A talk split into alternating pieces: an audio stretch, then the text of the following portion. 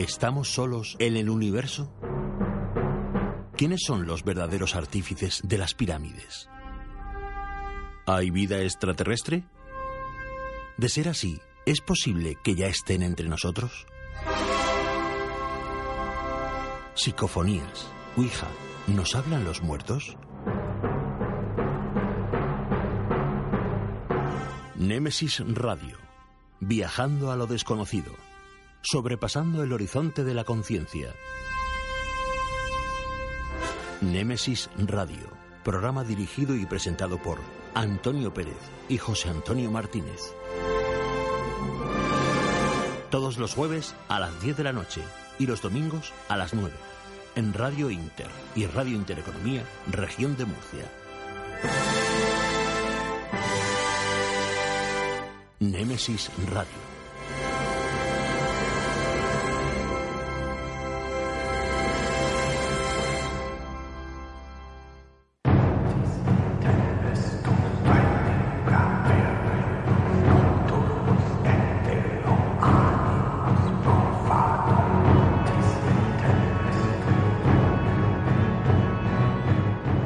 Las 22.02, eh, bienvenidos a este rinconcito del misterio llamado Nemesis Radio.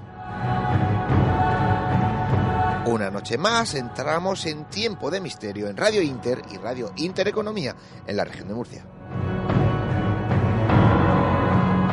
Donde como cada semana nos reunimos al amparo de estas mágicas ondas para hablar de lo divino y lo terrenal, de cosas raras, extrañas, de enigmas, y como esta, pasará esta noche de misterios, por ejemplo, como los del solsticio de verano, que hoy precisamente es el día. Una semana más eh, tenemos que mostraros nuestra gratitud a los que estéis al otro lado de la radio, del teléfono, del ordenador o de cualquier dispositivo que utilicéis para escucharnos. Y también, como no, a los que semanalmente os descargáis nuestros podcasts, que todo hay que decirlo, José Antonio. Pues que cada vez somos más y esto sigue creciendo. No me digas. Gracias a nuestros oyentes, la familia de Nemesis Radio cada vez es más grande.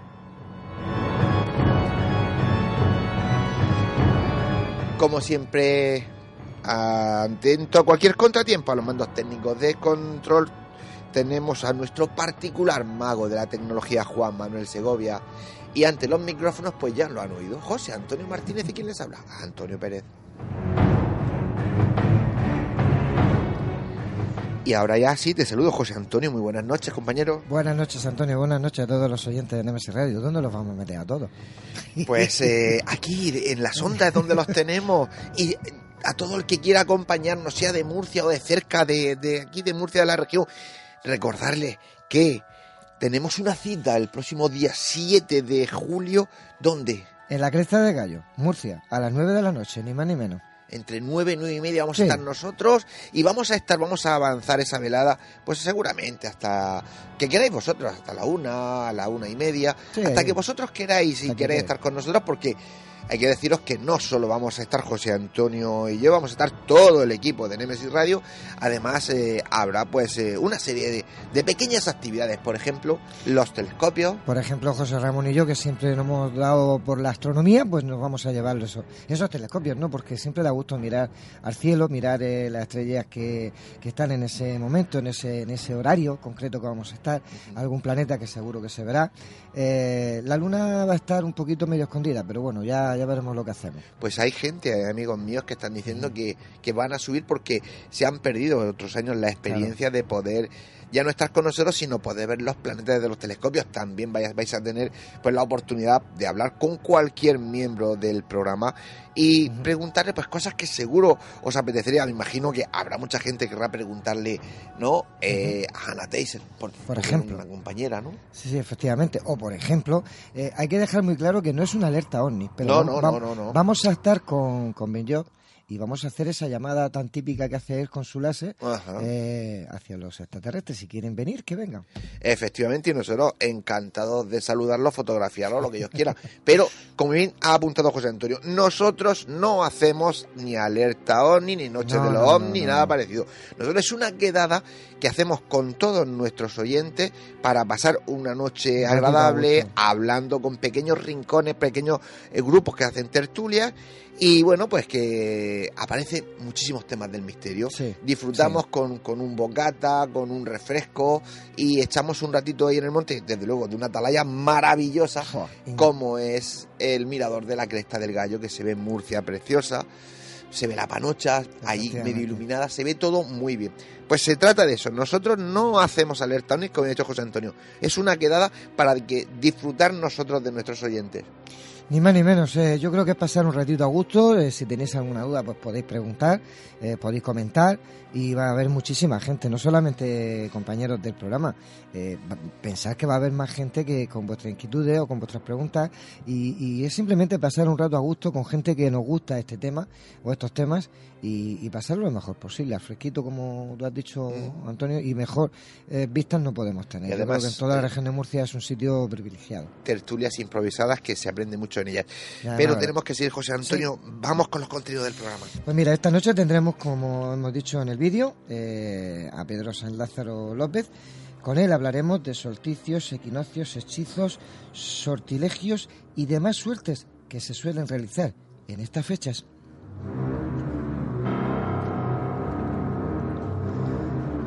Como cada semana nos pondremos al día de cómo está el mundo del misterio, ni más ni menos, con la noticia en MSI Radio y nuestro compañero Paco Torres.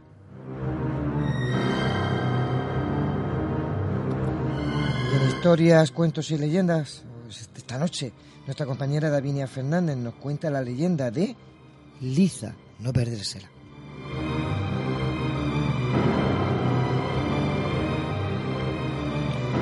Nuestra compañera Nelia Candisa nos llevará ni más ni menos que hasta Stonehenge para hablarnos del magnífico ritual que allí están viviendo en estas últimas horas, ni más ni menos, os lo aseguro, no perdérselo porque es fabuloso.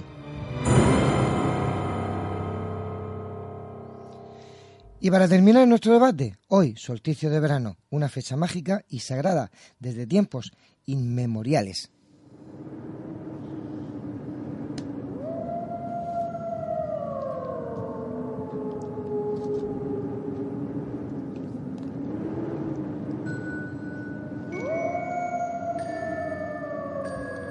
El camino es largo y está a punto de comenzar. Con pinches de la noche. Poneros cómodos, agudizar las orejas. Que empezamos.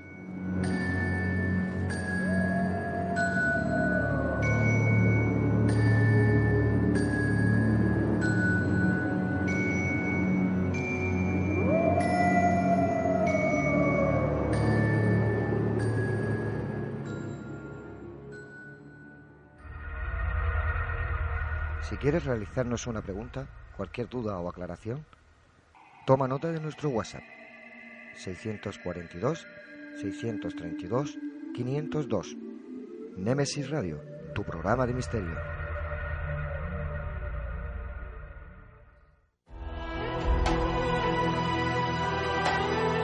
Están escuchando Némesis Radio con Antonio Pérez y José Antonio Martínez.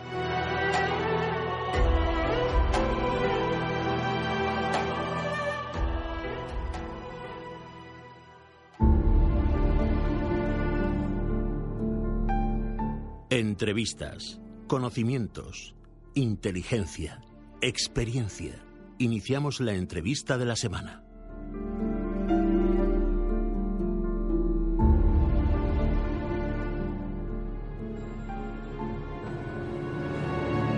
Pues esta noche tenemos al otro lado del hilo telefónico a Pedro San Lázaro López. Es naturópata, aparte de mil oficios más que me ha estado contando fuera de antena. Pero bueno, eh, para que os hagáis una idea de las múltiples cosas que ha hecho durante su vida y, las que le quedan por hacer, os puedo decir que estuvo dos años en Ecuador formando e investigando en naturopatía y medicina tradicional andina. Otros cuatro años estuvo formando en Bolivia promotores de salud y naturópatas. Trabaja para la medicina tradicional andina, pero esta noche no vamos a hablar de eso con Pedro. Vamos a hablar de los misterios del solsticio de verano. Pedro, muy buenas noches y bienvenido a Nemesis Radio. Buenas noches, ¿cómo estamos? Pues muy bien, encantado de tenerte aquí en una noche tan especial y tan señalada, y en un horario que hace muy poquito, muy poquito, muy poquito que, hemos tenido ese solsticio, ¿no? Para empezar, eh, hablamos del solsticio de verano o la puerta de los hombres, ¿verdad? Sí, sí, justamente hay culturas que le llaman así, a veces también le suelen llamar la puerta de, en, relación con, el solsticio de invierno, la puerta de los dioses. Eh, normalmente los solsticios eh, están relacionados, sobre todo el verano, está muy relacionado con todo lo que son eh, aspectos de purificación. Son fiestas se dice que el sol a partir de esta de este momento empieza a declinar, es decir, lo antiguo, es decir, pues veían que el sol cada vez tenía menos fuerza, los días eran cada vez más cortos, entonces eso le, pues bueno, le, le generaba desconcierto, como diciendo, ¿qué pasa? Que, nos quedamos sin la luz, que nos quedamos sin la vida, ¿no? La lucha entre la oscuridad y, la, y, la, luz que está también muy metido en, pues, prácticamente en todas las religiones. Entonces la, ya, la, hoguera, muchas de las tradiciones de las hogueras también son un poco como que ayudar al astro ayudar al sol a que coja de nuevo esa luz y que no se pueda, que no se pierdan, eh, digamos, los ritmos de solsticio y de equinoccio, que es lo que, eh, pues bueno, los antiguos no tenían hace 3.000, 4.000 años, aunque hay culturas como la sumeria, hay culturas anteriores que tenían un conocimiento astrológico muy grande, muy alto, pero bueno, no sabían exactamente cómo se movía todo eso. Un poco eh, ahí, desde ahí. Sí, claro. Eh, hablas de diferentes culturas, pero claro, en los mismos solsticios eh, hay eh, purificación, fertilidad. Eso en, en, en la zona que nosotros más conocemos, más occidental. Incluso en la zona oriental también están en los solsticios el yin y el yang. Explícame un poquito qué diferencias hay entre las diferentes culturas en, en, esta, en este momento, en el solsticio, por ejemplo, de verano. Fíjate que, si, si pasamos, es decir, la cultura hay muchas cosas en todo lo que es, digamos, la cultura de la humanidad, sobre todo cuando son estas cosas que tienen que ver con los astros, que hay muchas coincidencias, ¿no? Tanto en la mitología griega, es decir, con, con el dios Apolo, que es el dios del sol, ¿no? Es decir, que, también genera toda la fiesta de, los solsticios, ¿no? Que, por ejemplo, pues como anécdota, había toda una serie de terapeutas eh, que trabajaban en esta época y sometían a sus pacientes a una serie de rituales como sesiones de, de, sueño y a partir de ahí pues sacaban las enfermedades que tenían y, trabajaban un poco también con esta idea justo en esta época, ¿no? Los romanos incluso eh, nos traen también Jano, sabes que Jano era pues otro dios que tenía muchísima influencia sobre la cosecha y curiosamente sobre la luz y la oscuridad. Eh, no olvidemos que el cristianismo como forma eh, aparece o se, o se consolida en el Imperio Romano y la idea sobre la lucha de la luz y la oscuridad está como muy presente, ¿no? Toda la, digamos, el ritual cristiano está muy metido ahí en esa lucha permanente de luz-oscuridad, ¿no? Entonces, también, pero tenemos tenemos a, los, a los druidas, que igual, todas eran eh, fiestas de fertilidad, fiestas de bendecir la tierra, por supuesto, bendecir al ganado, mm, utilizar plantas para la fertilidad, pero incluso si se va a la América Latina, tenemos también en México, ¿no? los guerreros aztecas, es decir, la renovación del fuego, que también están metidos también en una en una serie de rituales y de fiestas de cara a, digamos, a fortalecer el sol. Eh, pero es que incluso te vas ahora mismo a, bueno, a, Perú, ¿no? el, que festeja en Antirrain, es decir, la fiesta del sol. Pues es curiosísimo, se puede ir. Yo me acuerdo en, San Saguamán, es decir, que te acercas por allí, está todo lleno de lleno de hogueras, cerca del Cusco. Es decir, cerca del Cusco y también por Machu Picchu, que son zonas como muy, muy, muy emblemáticas de, digamos, de la cultura, de la cultura inca, ¿no? Pero podemos irnos a la India y si quieres puedes ver que el solsticio estival es la, es, es la vía de los ancestros, es decir, dentro de la tradición, mientras que el, el otro es la... Eh, es un poco también el trabajo con la tradición antigua, me refiero a ancestros en el sentido tradiciones ocultas, tradiciones más allá de lo que es la realidad, eh, los Indras, si los Indras, Indra, el dios Indra, si los Indras eran los dioses, eh, hay los dioses hindúes, que adoraban el, fuego primordial, que ya deberíamos de meternos, pues, ¿qué significa eso? No sé, quizás para nosotros la tradición cristiana, eh, con la, nosotros siempre decimos la noche de San Juan, ¿no? Eh, que la celebramos en estas fiestas, es la que conlleva también como, eh, ya sabes que el cristianismo ha cogido muchísimas de las tradiciones paganas y la ha metido dentro de lo que ha sido la cultura, digamos, o los rituales cristianos, ¿no? El sincretismo eh, cristiano. Y ahí quizás donde más podemos ver, pues bueno, incluso todos los dioses, de hecho todos los dioses solares, tienen características muy, muy, muy, muy comunes dentro de, digamos, de, del mundo astrológico, ¿no? Entonces, la, en la tradición cristiana, la noche de San Juan también es una noche eh, de purificación, donde se, sabes la tradición de quemar las cosas viejas, lo que no se utiliza, o poner cosas que te quieres desprender de, de ellas, echarlas al fuego, eh, saltar sobre el fuego, que ahí podríamos hablar lo que quisieras, sobre todo los rituales de los saltos, distintos saltos. Eh, es un poco para decirte que, eh, hay como una, una, una simbiosis prácticamente de todo el planeta en relación con los movimientos del Sol, y lo que genera en distintas en distintos espacios del planeta lo que genera en la gente que ha estado viviendo ahí no entonces un poco como decirte que que, que me preguntabas antes que hay muchísimas cosas no muchísimas cosas que son que son comunes eh, hay otras, por ejemplo, puedo decir que las tradiciones, las fiestas de San Juan, se suelen recolectar una serie de plantas medicinales que dicen que en esta época como que son como más, eh, que se multiplican sus poderes, ¿no?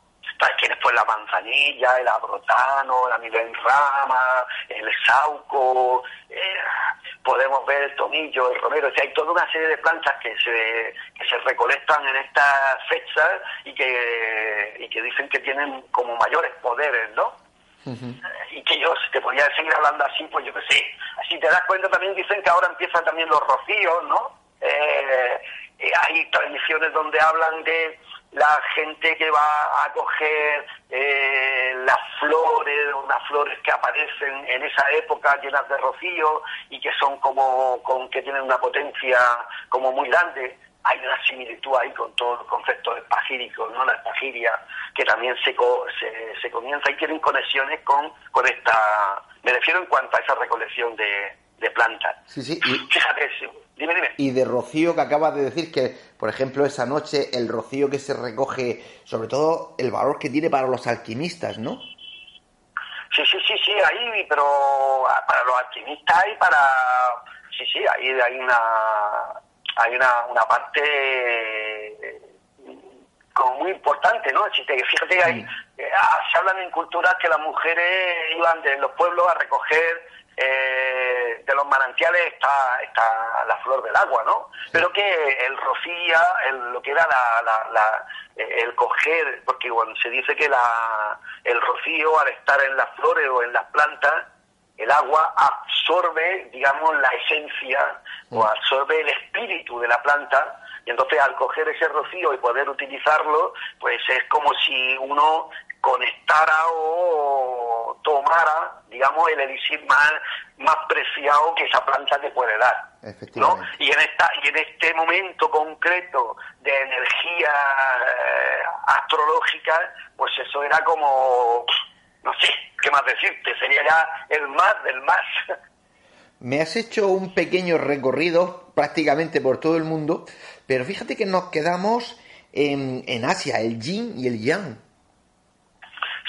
Bueno, es que mm, la cultura, la cultura de, China, la verdad es que es muy peculiar. Así, no sé, muchas veces hablamos de China, pues bueno, de China pues tenemos pues la, la cultura que ya conocemos todo el mundo, no hace mucho, pero ya todo el mundo tenemos, pero por lo que es la filosofía china, eh, realmente es una lindeza, ¿no? Es decir, estudiar el I yo no sé si ha oído, si conoce un poco la idea del I Ching, el libro de los cambios, pues eh, que de alguna forma sería la eh, uno de los aspectos, de, digamos, de la filosofía china, la filosofía china es que es, como es muy, muy, muy, muy, muy diferente a, a la concepción occidental, es decir, funciona con una concepción diferente. Pero la idea es que para ellos también eh, los puntos cardinales y las estaciones como que emanan un tipo de energía eh, específico, ¿no? Entonces, Solsticio Ferano eh, fue una, es una ceremonia que lo que resalta es la fertilidad, la feminidad y las fuerzas del yin que se complementan. Esto que en China son siempre complementarios, se complementan con luego todo lo que son el solsticio de invierno con todas las energías yang y que se está lo masculino eh, y todo lo que son las, las fuerzas yang. Entonces siempre eh, dentro de la filosofía china están siempre complementarios, no es como decimos nosotros blanco y negro, sino lo blanco tiene un poco de negro y lo negro tiene un poco de blanco. Entonces es como un eterno movimiento que está diferenciado, pero que siempre está dependiendo y que no puede ser el uno sin el otro, más o menos. Es curioso, y creo que antes lo hablábamos fuera, fuera de antena, que eh, vivimos en un mundo, ¿no? Porque también vamos a cambiar un poquito de paradigma. Eh, vivimos en un mundo en el que no somos realmente muy conscientes de a qué velocidad se mueve todo, ¿no? Antes me decía que el sol se mueve a una velocidad tremenda, nosotros y nosotros eh, vivimos aquí como dentro de la burbuja y nos enteramos de bien poco cuando todo repercute, todo lo que está sucediendo fuera repercute en nuestro interior, en el planeta y en nosotros. Bueno, tú fíjate, yo te digo como curiosidad, claro, nosotros estamos aquí en un planeta que no, como es aparentemente tan grande, pues pensamos, pero fíjate que estamos en el aire, teóricamente estamos flotando. Si nos, si nos paramos a pensar, eh, la Tierra está flotando, está dando vueltas alrededor del Sol, pero está flotando en el aire. No tiene un punto de sujeción a ningún sitio. Además de la velocidad que va. Pero fíjate que solo con, el, con decirte que el Sol se dice que va a 240 kilómetros por segundo. Una barbaridad. cálculo. Tú sacas cálculo a la velocidad, claro, digo el Sol, pero es que todos los planetas estamos dando vueltas, estamos girando alrededor de él, con lo cual ya vamos a esa velocidad. ¿sí? Solamente eso ya, para nuestra mente, hay algo que se escapa, ¿no? Yo digo, a decir, a una velocidad, pues imagina que estamos diciendo que podemos andar alrededor de 800, 900 mil kilómetros por hora. Bueno, eh, se nos escapa de la mente, es decir, como que no somos capaces de, de recalcular todo eso. La vida del planeta tiene unos 4.500 millones de años y de 4.500 millones de años que empieza con virus y con bacterias y que están estrechísimas, estrechísimamente relacionados con todos los fenómenos de hemisferios, digo de hemisferios, de, las estaciones, de las características del planeta en aquellos tiempos, que son totalmente diferentes ahora, pero a lo que me refería. Si nosotros estamos inmersos, formamos parte eh, a veces pensamos que los seres humanos somos una cosa aparte, que somos como el pince, como en la cúspide de la pirámide de la vida. Entonces, esos son un poco subjetivos, eh, aspectos subjetivos que nos creamos, pero en realidad, si nosotros no podemos ni siquiera alimentarnos si no fuese por las bacterias que tenemos en nuestro estómago nos podíamos echar a comer y no podíamos digerir nada si las bacterias que tenemos dentro no, no, cogiesen y nos distribuyesen, nos partiesen las cositas y dijeran, toma, cómete esto que está muy rico. Ya partiendo nada más que de eso, ¿no? Luego, la energía que se están proyectando, decir, a las velocidades que vamos, es con, con lo que estamos hablando de gravedad, de no sé cuántas, es decir, las cosas, eh, si simplemente la luna, cuando está más cerca o más lejos, las mareas, todo eso nos está, está influenciándonos nosotros, no es, no es gratuito de que eh, si suben las mareas, nuestra presión sanguínea también cambia porque los partos en luna llena son muchísimo más, lo conocen todos los hospitales del planeta, eh, este, son muchísimo más frecuentes que en, otras épocas de, del giro lunar, de los 28 días del giro lunar. lo que quería decirte es que estamos tan estrechamente relacionados con todo lo que es el, el, digamos, las estaciones y el calendario de las estaciones y las energías que proyectan las estaciones, que a veces eh, nos abstraemos y nos metemos en la vida, en lo cotidiano de nuestra vida, pues en el trabajo, en la casa, en el coche, en ir a la playa los fines de semana, y olvidamos, y olvidamos, y yo pienso que eso es una cosa grave, porque ya con el calentamiento solar y todas cosas cada vez más, olvidamos que somos parte de un ecosistema de vida y que nuestro papel como parte de ese ecosistema también conlleva la adaptabilidad a toda esa, digamos, movimiento astrológico. Respetar la vida y respetar el ecosistema es fundamental. Y esto lo perdemos.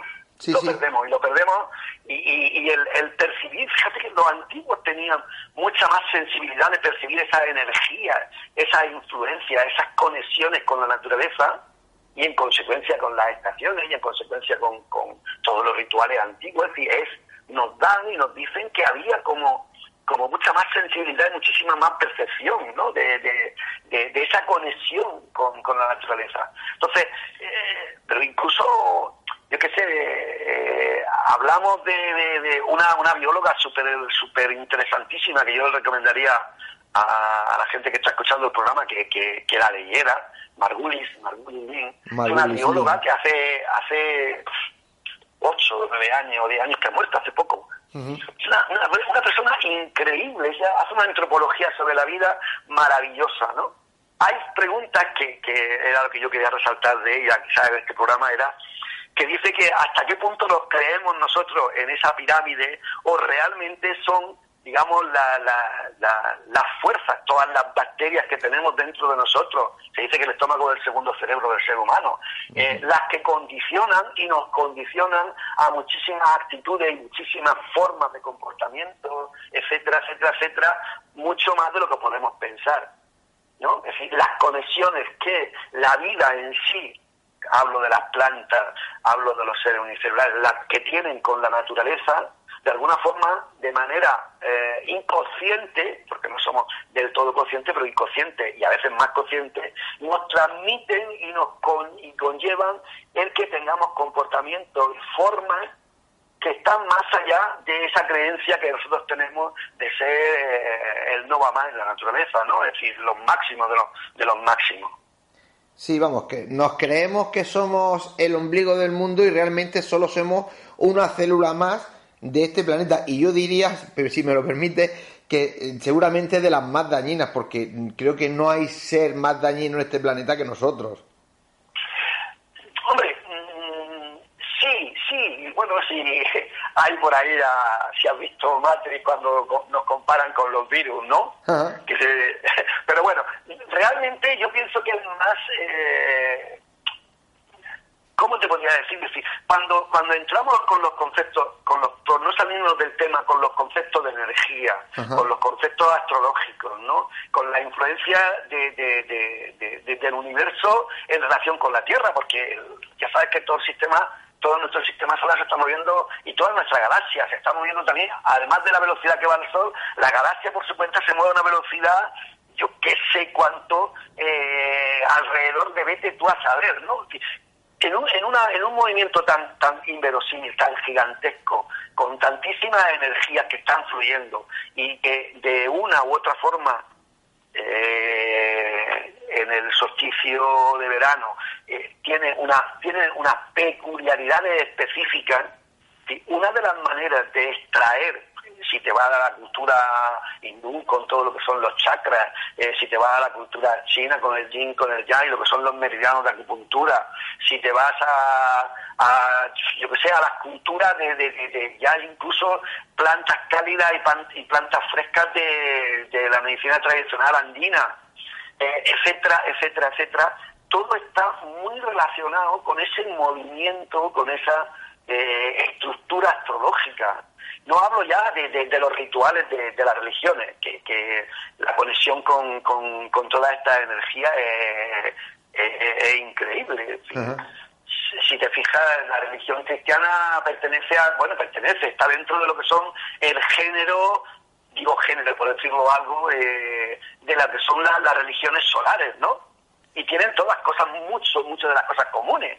Es decir, esa cruz famosa que, que la hemos visto en todos los sitios que tienen que eh, que no que no es muy larga decir que es como dos la, digamos que las dos las dos trozos de la cruz son parecidos y que hay un círculo en el centro.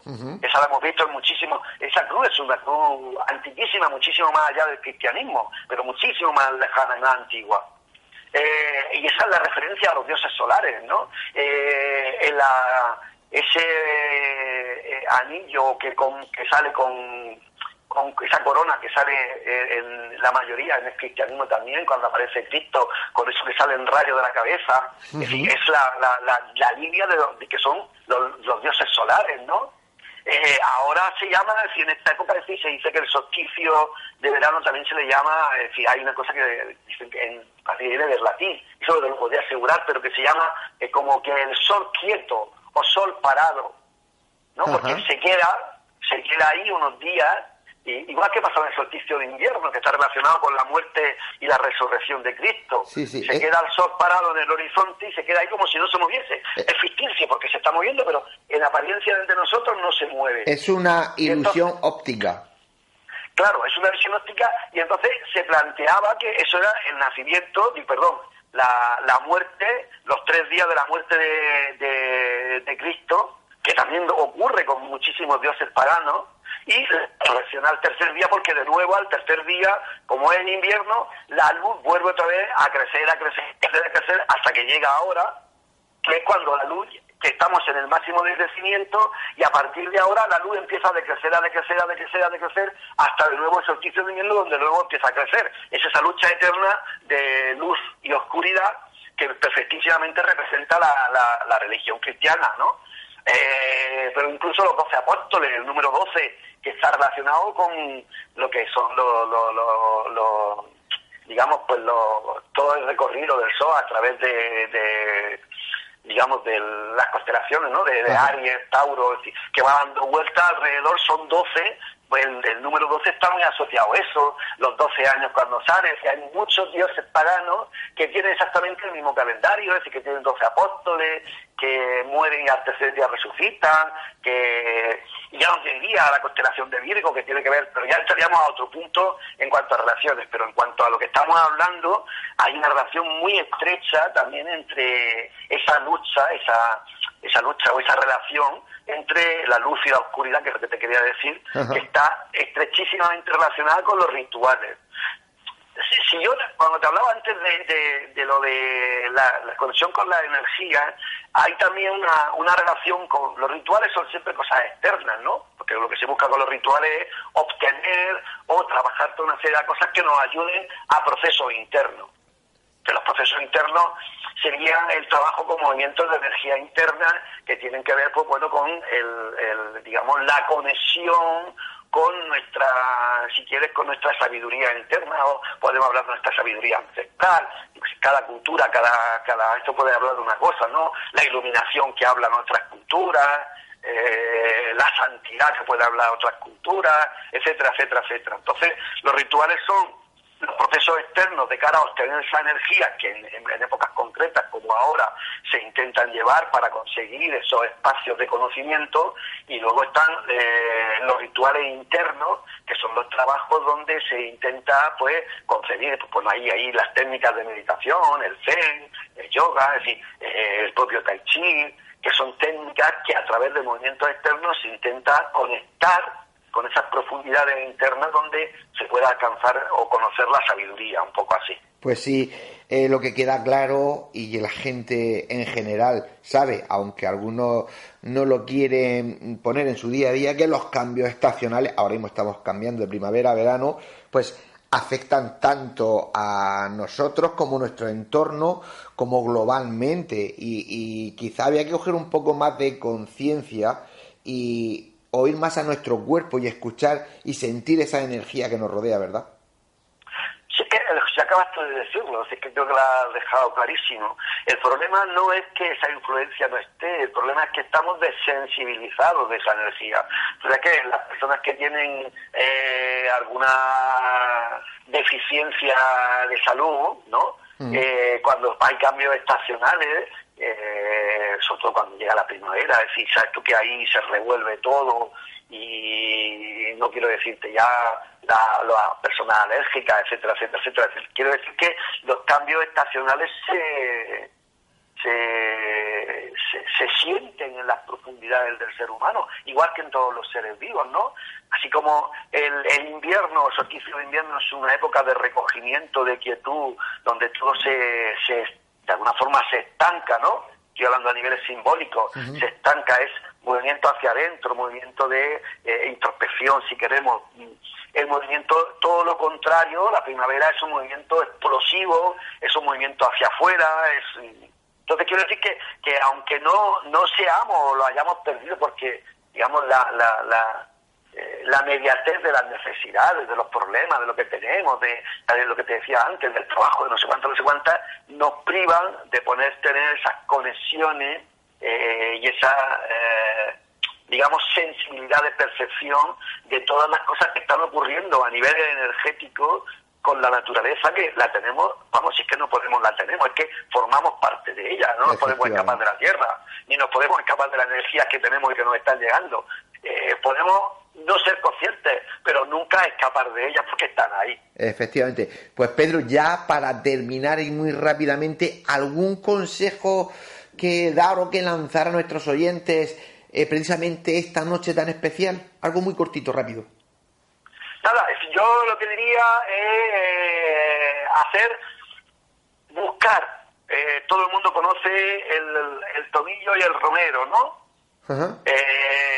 Yo diría es coger y si tiene la posibilidad de colocarse al lado, no arrancarlo, atento, no arrancarlo, sino colocarse al lado de una planta de tomillo y romero. Tenemos muchas sierras, coger un poquito de agua eh, y echarla por la planta y dejar que al caer la planta después recogerla en algún sitio y esa, ese, digamos, esa, ese agua que tenemos ahí, si ya que hay algún tocico de flor o lo que sea, quitarla y entonces ese agua poder tomarla, por ejemplo, pues eh, teóricamente eh, tendríamos eh, digamos, una parte de la energía o de la esencia de esa planta. Y sería algo muy bonito, ¿no? Pues sí, pues con eso. Digo, que con eso nos vamos a quedar. Eh, Pedro San Lázaro, de verdad que la primera vez que vemos nuestro programa y estoy encantado. Así que muchísimas gracias por haber compartido tu tiempo y tu sapiencia con nosotros, nuestros oyentes, esta noche. Y ya te invito para que vengas en algún programa si bien al debate o incluso para hablar de esa naturopatía tuya, esa medicina tradicional andina. De acuerdo, pues ahí quedamos. Si te parece, un abrazo muy grandote. Venga, muchas gracias. Buenas noches. Venga, hasta luego, chao. Si quieres realizarnos una pregunta, cualquier duda o aclaración, toma nota de nuestro WhatsApp. 642 632 502. Némesis Radio, tu programa de misterio.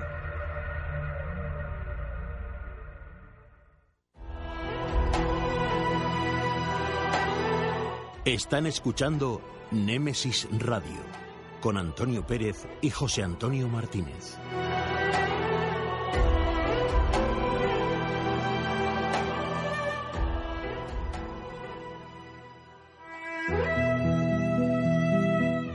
Las noticias de Némesis Radio.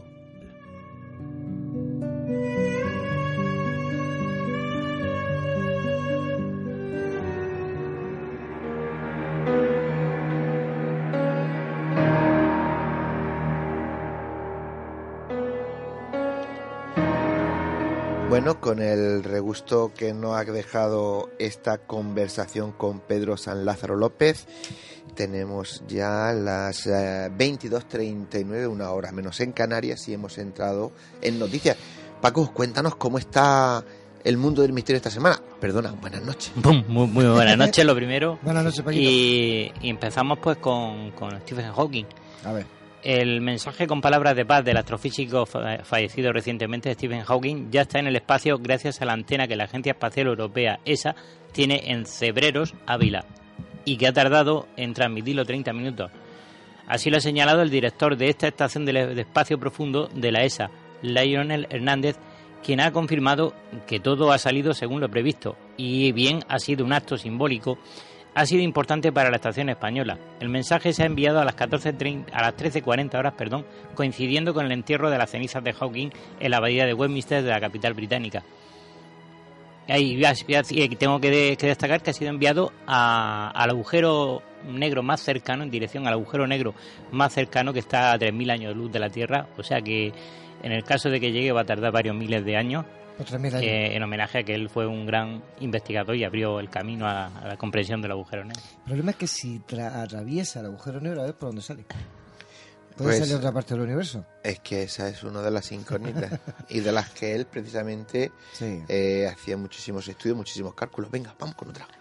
Pues así es Norman, el psicópata virtual del MIT, un algoritmo, desarrollado en el Centro de Investigación estadounidense únicamente ve lo más negativo y tenebroso de la red.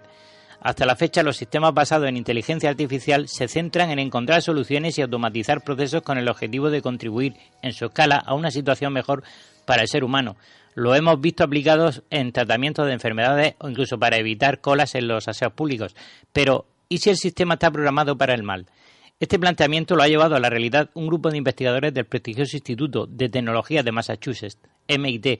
El equipo formado por Pina Janardag, Manuel Cebrián y Layat Rawan ha creado un asistente virtual que únicamente se nutre de información negativa y tenebrosa de la red, con el único objetivo de conocer cómo actuaría el sistema empleado eh, en esta visión de cosas.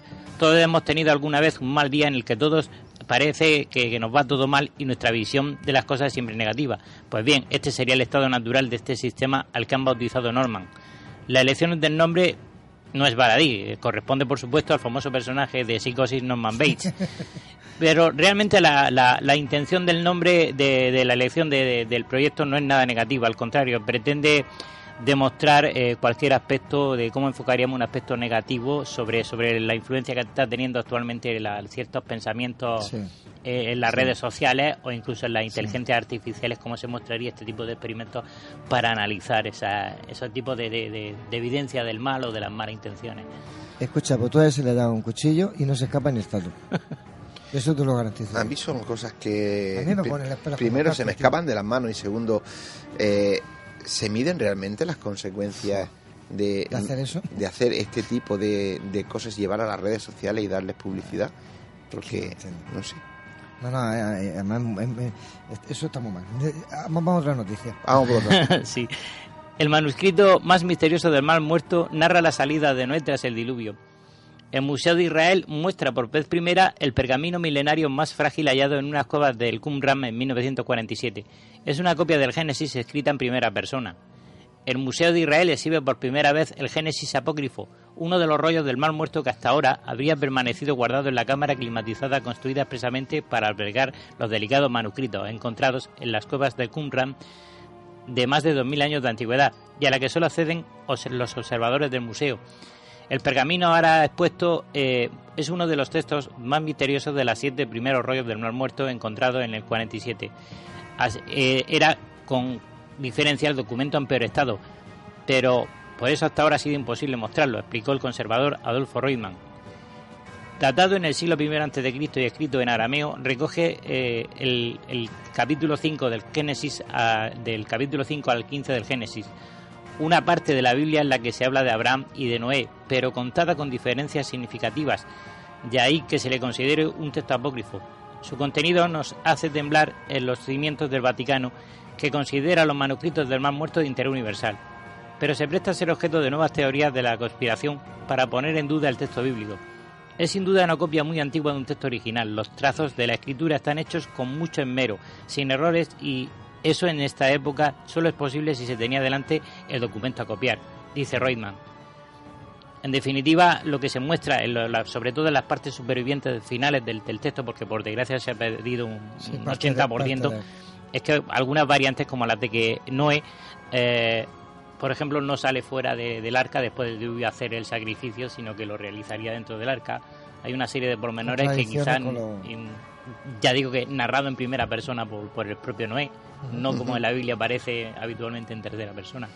Sí, realmente es que de cualquier eh, texto de, de, cualquiera de las historias del Génesis hay diferentes textos y bueno, pues eh, no sé qué baremos utilizó en su día para hacer que unos fueran buenos y otros malos, ¿no? Unos fuesen apócrifos, que fuesen prohibidos, y los otros fuesen reconocidos. Habría que seguramente sumergirse e irse muy atrás en el tiempo para intentar ver con los ojos de ellos el por qué unos sí y otros no. Porque generalmente los, los apócrifos no dicen tampoco nada, que se vaya mucho más allá, simplemente son diferentes puntos de vista de la misma historia. Mm, así es. Vamos, Paco. Otra. Pues vamos con otra interesantísima, esta última. Evidencias de una nueva partícula que cambiará la física. Se llaman neutrinos estériles e interactúan con el resto de la materia por vía de la gravedad, pero no a través de otras tres interacciones de la fuerza.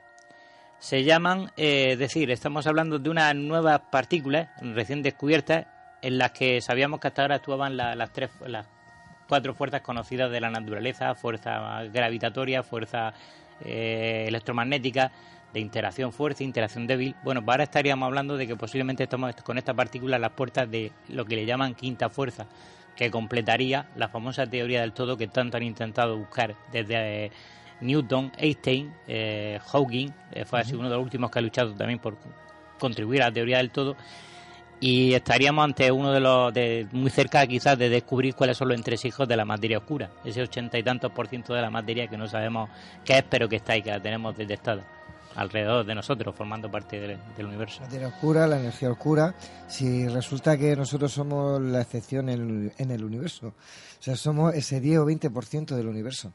O sea, realmente lo que no se ve y no se percibe es el universo. Es 80%. Sí, realmente lo que no, no percibimos. Lo que nosotros estamos en el Casi todo, no percibimos casi todo. Esto es muy interesante y puede ser que en un futuro llegue a, suponer un gran avance muy, muy cercano. Creo que para que nuestros oyentes se hagan una idea de lo poco que percibimos cuando miramos al cielo, es que si pudiésemos ver las enanas rojas, todo el cielo sería rojo. Sí. Sin embargo, parece que hay cuatro estrellas sueltas, ¿no? Sí, pero la mayor, mayor, parte son las enanas rojas. Un 80% de las estrellas que tenemos son precisamente cuando, Cuando se obtienen fotos, se obtienen imágenes con enanas rojas, lo que ves es eh, pues una bóveda que es totalmente roja, ¿no? Quiere decir que nuestra percepción real eh, como tal no existe. Pues eh, Paquito, con eso nos vamos a quedar. Muy bien. Venga, compañero, pues como siempre.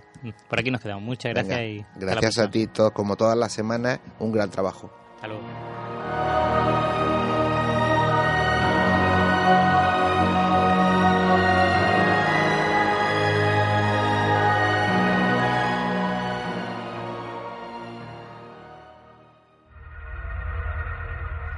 quieres realizarnos una pregunta, cualquier duda o aclaración, toma nota de nuestro WhatsApp 642 632 502 Nemesis Radio tu programa de misterio.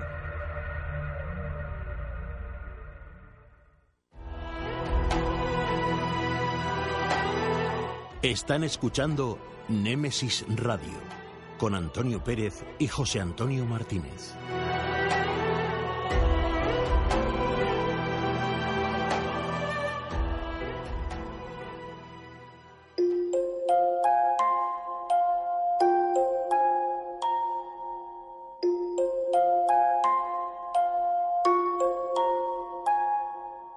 Es el momento.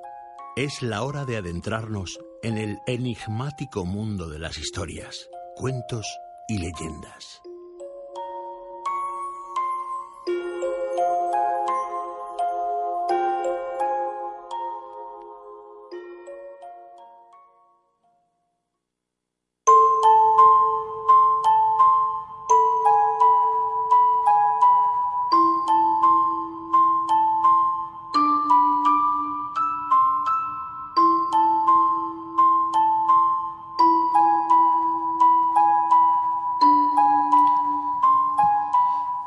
Esta noche nuestra compañera Davinia Fernández nos lleva a un festejo que se viene celebrando desde el Neolítico. La noche del solsticio, antes conocida como la noche de Liza, tiene un origen tan antiguo como el hombre. Desde su aparición, las historias y la mitología no han dejado de crecer a su alrededor. Esta noche vamos a escuchar algunas de las costumbres y leyendas que la rodean. Davinia, cuando quieras.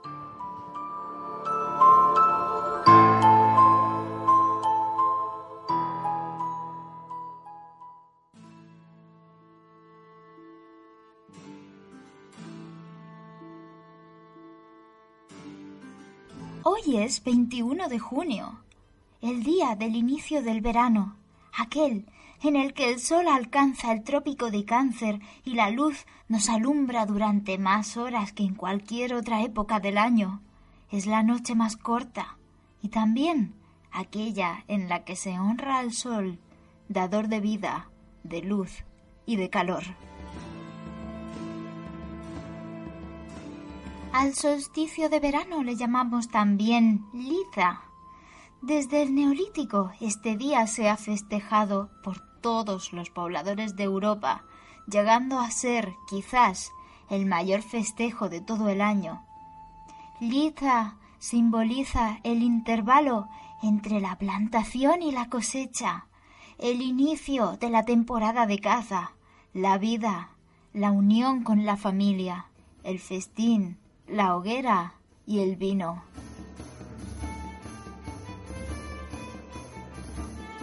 Para agradecer al sol que nos da la vida, el hombre ha encendido hogueras sobre las colinas, quemado ruedas de paja, sacado el fuego que da luz en la noche y celebrado que esté un año más aún con nosotros. La luz, las hogueras, nos protegen ahora más que nunca de los malos espíritus. Quemar objetos, Pedir deseos y realizar rituales trae la dicha y la felicidad al año venidero. Es un buen momento para comunicarse con las hadas y con los espíritus del bosque, o para hacer hechizos y rituales amorosos, y para bendecir animales. Los túmulos de los duendes también se abren y bailan bajo la luz de la luna con su propia música. Dicen que el humano que los vea se verá obligado a danzar hasta la muerte por agotamiento.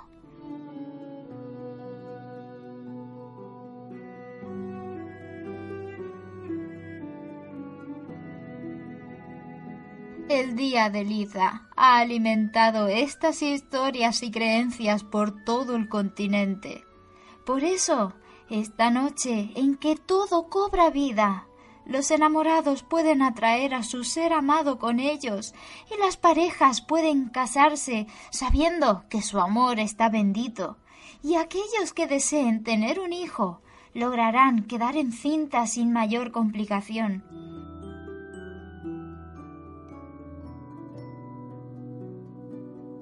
Liza se ha celebrado también en países de Latinoamérica y con la llegada del cristianismo, la festividad pasó a llamarse San Juan, pero era tan querida por todos que no llegó nunca a desaparecer a pesar de su origen pagano.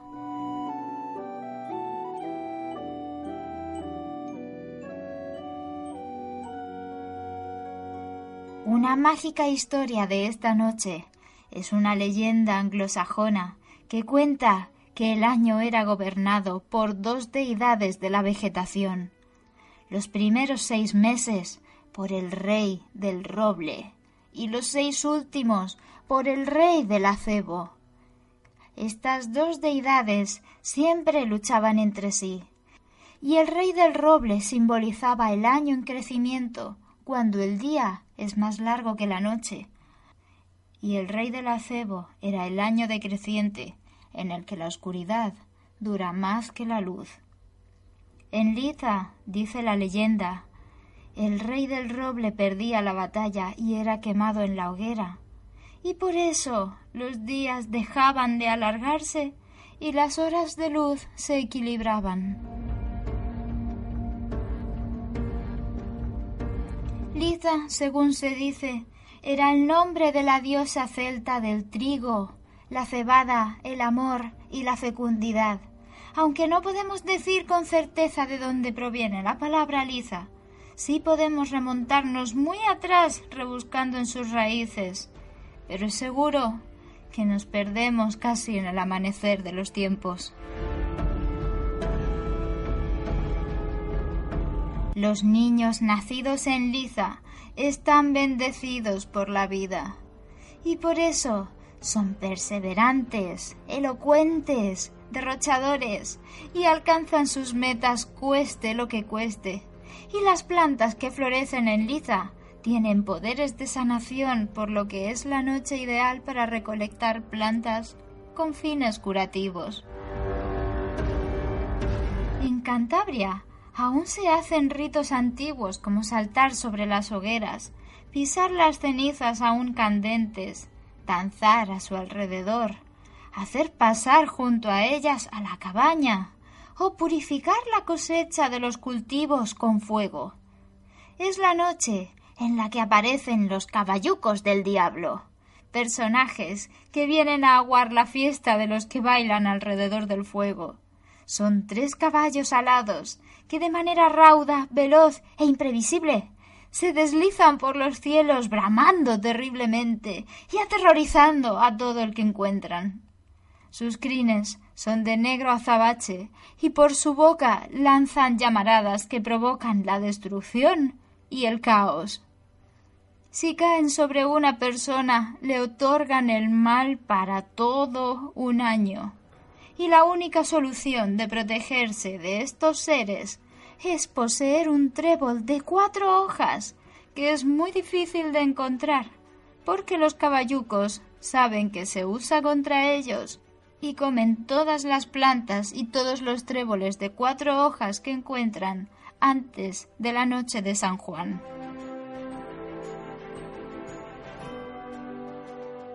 Pero no solo en Cantabria se cuentan fantásticas historias. En Cádiz se queman los juanillos en grandes hogueras en la playa. Y en Galicia es la noche en que se comunican el mundo del alén o del más allá con el mundo terrenal o del más acá. ¿Cuál es la historia de magia? ¿Cuál es la leyenda en el lugar desde el que vives esta noche?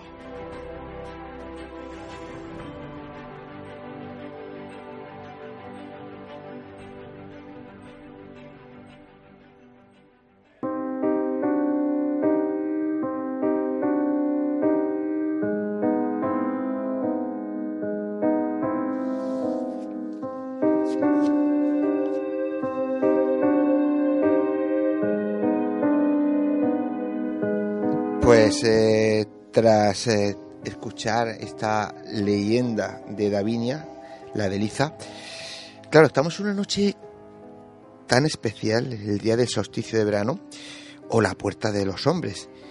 Pues eh, esta noche, lo hemos dicho al principio, tenemos otro lujo. Cosas como esta, aunque esté feo decirlo, ¿verdad, José Antonio? Sí. Solo lo podéis encontrar en, en Nemesis Radio. Por supuesto. Porque nos vamos hasta las Islas Bretonas, concretamente a un, enclave, a un enclave mágico, Avalon, en Glastonbury, y después a un monumento fascinante, situado muy cerca de Londres. Eh, sí, exactamente. Ya sabéis que nos vamos hasta Stonehenge. Bueno, hay varias formas de decirlo. Allí estará, está en un día tan especial nuestra colaboradora y amiga Nelia Candisa para contarnos primero, de primero todo lo que allí está aconteciendo en este día tan especial, en este mágico día. Ella es los ojos y los sentidos de Nemesis Radio y de nuestros oyentes y nos lo va a contar. Vamos a escucharlo.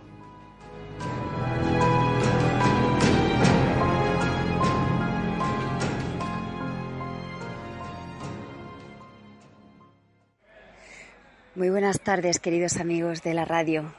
Soy Nelia y aquí estoy en el epicentro de la magia, de las leyendas, de los misterios, de los cinco reinos de las hadas, de los duendes, de los elfos, de los seres del mar. Estoy en las calles de Avalon, de Glastonbury. Hemos venido un grupo de 12 personas de diferentes puntos de España, guiados por dos personas súper mágicas. Una de ellas es Griselda, antropóloga e investigadora. Ella se define como guía de peregrinos a sitios mágicos. Y por otro lado está con nosotros Morgaine, una de las sacerdotisas de las pocas que quedan ya en estas tierras. Y es alguien totalmente increíble que, que con su sola presencia ya fascina.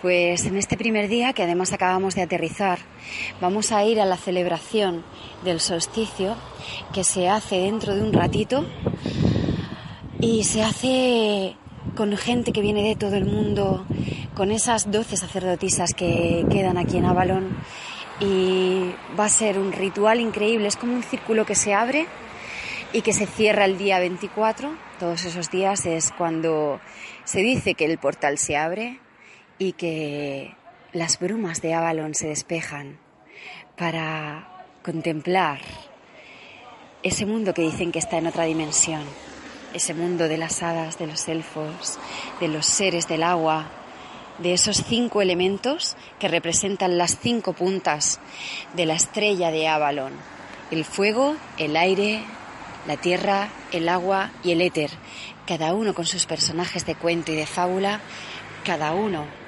con sus historias mágicas. Qué maravilla, qué ambiente. La gente va súper arreglada con sus vestidos como si cada uno de ellos fueran hechiceros y magas. Casi que no puedo describir con palabras lo que estoy sintiendo a cada paso. Es como si de repente me hubiera teletransportado a otro lugar, a otra dimensión, a otro mundo, a otro tiempo. Es sumamente increíble, la gente te mira y te sonríe, los rinconcitos, las tiendecitas, los jardines y sobre nuestras cabezas la torre de Thor, que ahí es donde dicen que está la puerta al reino de las hadas. Casi que no tengo mucho tiempo para hablar con vosotros porque están esperándome para irnos caminando rápido a la ceremonia del solsticio. Después estaremos en Stonehenge, donde, bueno, es un poco difícil de pronunciar esta palabra, aún yo sabiendo inglés, Stonehenge, Stonehenge, en fin, ya sabéis, ese círculo de, de piedras mágico. Pero más allá, aparte de este círculo de piedras mágico, que también es un gran portal, hay otros círculos de piedras que también visitaremos y que seguro que Antonio me deja dejaros algún otro audio en otros programas para contaros más de lo que voy a vivir, pero deciros que con mucha emoción, con mucha ilusión, de hecho, es un sueño que yo tenía desde que era adolescente, desde que en mis manos cayó la trilogía de las brumas de Avalon. Y ya desde entonces comencé a soñar con estas tierras tal cual como las estoy pisando, tal cual como me siento aquí me sentía en mis sueños. Y yo creo que tuvo que ser en este momento cuando yo supe que el viaje iba a ser guiado por Morgaine, que para mí es como la sacerdotisa suprema pues yo creo que fue este momento cuando realmente mi alma quiso venir aquí. No os imagináis lo que estoy viendo. Estoy viendo brujitas con, con bastón. Estoy viendo gente muy, muy bonita. Y ahora voy a buscar a Morgaine para que os deje un saludito y os deje su bendición. Feliz solsticio familia, disfrutad de la magia, que viva la vida. Un abrazo enorme.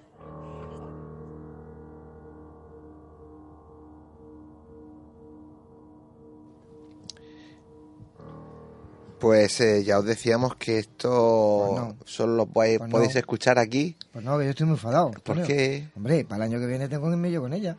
Pues díselo. te quedas tú, te quedas tú aquí haciendo el programa y yo me voy para Inglaterra. Además que yo hablo el inglés como sabes tú muy bien, pero inglés nativo, nativo. Muy bien, pues oye, cuando hablemos con ella se lo dices y, y, perfectamente os vais. Y yo desde aquí lo único que espero es que hagáis lo mismo que ha hecho ella, mandarnos ese, ese audio momentos antes de, empezar todo ese tipo pues de, de, cosas que iban a hacer. Y bueno, deciros... Eh, ella decía y nos dijo que iba a intentar que Morgaine, la sacerdotisa suprema según ella, Onelia cree que es porque es la que iba a guiar todos los rituales, dejara pues eh, un saludo a, todos nuestros oyentes. Así que vamos a escucharla. Morgay.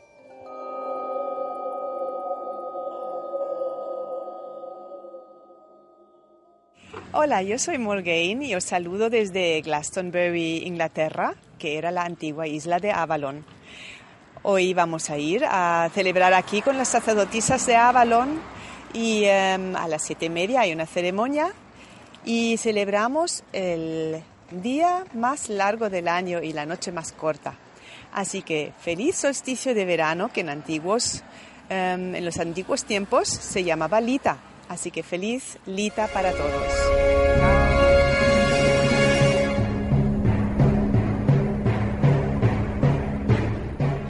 Llega Plastic Murcia, la academia oficial de DJs que hará de ti un DJ profesional. Plastic Murcia, la única academia de DJs con el certificado de reconocimiento técnico oficial de Pioneer DJ. Dale al play de lo que más te gusta. Más info en plasticmurcia.com. No hagas de DJ y sé un DJ.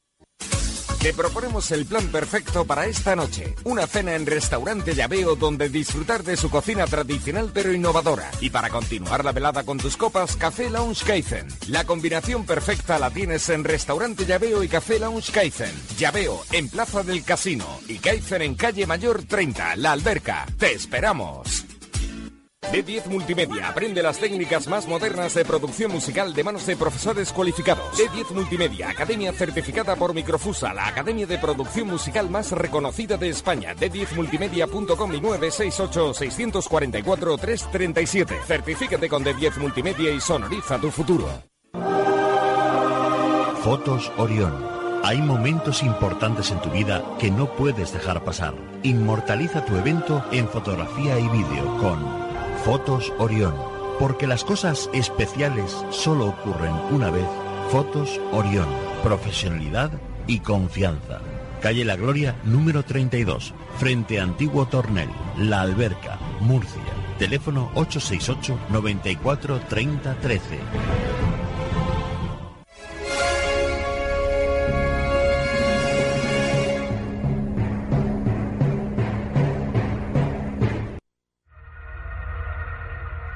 Quieres realizarnos una pregunta, cualquier duda o aclaración, toma nota de nuestro WhatsApp 642 632 502. Nemesis Radio, tu programa de misterio.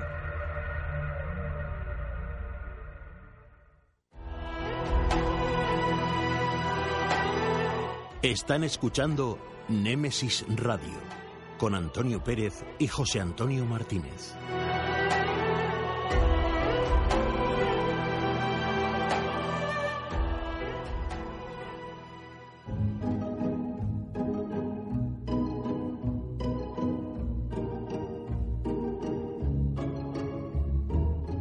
Tertulia. Un nuevo tema interesante nos llega a este debate.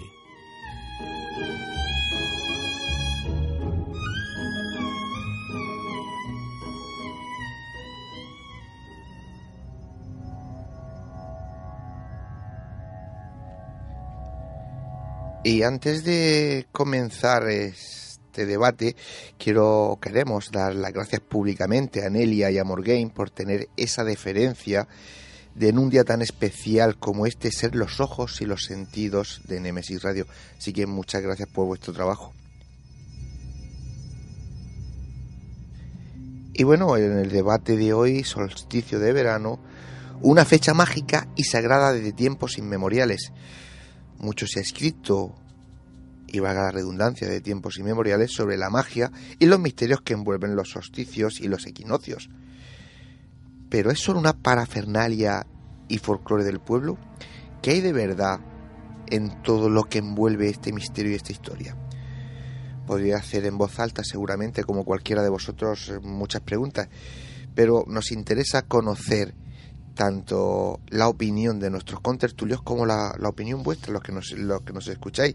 Ya sabéis, tenéis nuestro WhatsApp para dar vuestra opinión y comentarios. José Antonio, ¿tú qué opinas? Yo no opino nada, como siempre te digo, que después todo se sabe. Pero WhatsApp lo tenemos, 642, 632, 502. Eso para que, bueno, los oyentes que tengan cualquier pregunta o cualquier aclaración después de estar oyendo a nuestros compañeros, pues si le surge, porque está a su disposición para, para ponerlo. Y yo la, lo transmitiré aquí a, a, los compañeros. Bueno, pues eh, vamos a ver, tenemos una introducción que nos, la, va a hacer, nos la va a hacer nuestro compañero Paco Torre. Hoy le hemos dado un poquito más de trabajo. Y después de esa introducción, si os parece bien, y cuando Juanma ponga la música, pues se presento a los compañeros que están aquí y empezamos el debate. Perfecto. Venga, pues pon música, Juanma, y Paco lo tenemos ya preparado.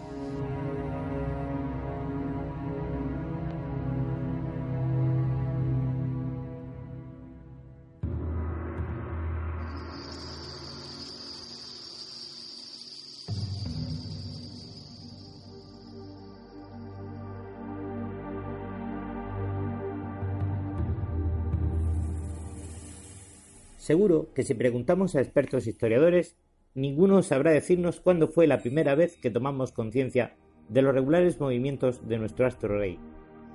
Pero sí es verdad que el devenir de la humanidad ha propiciado la construcción de grandes monumentos, anunciando el acontecimiento que propició que el Sol nos mostrara su mejor juego de malabares, aparentando que es capaz de detenerse por un instante.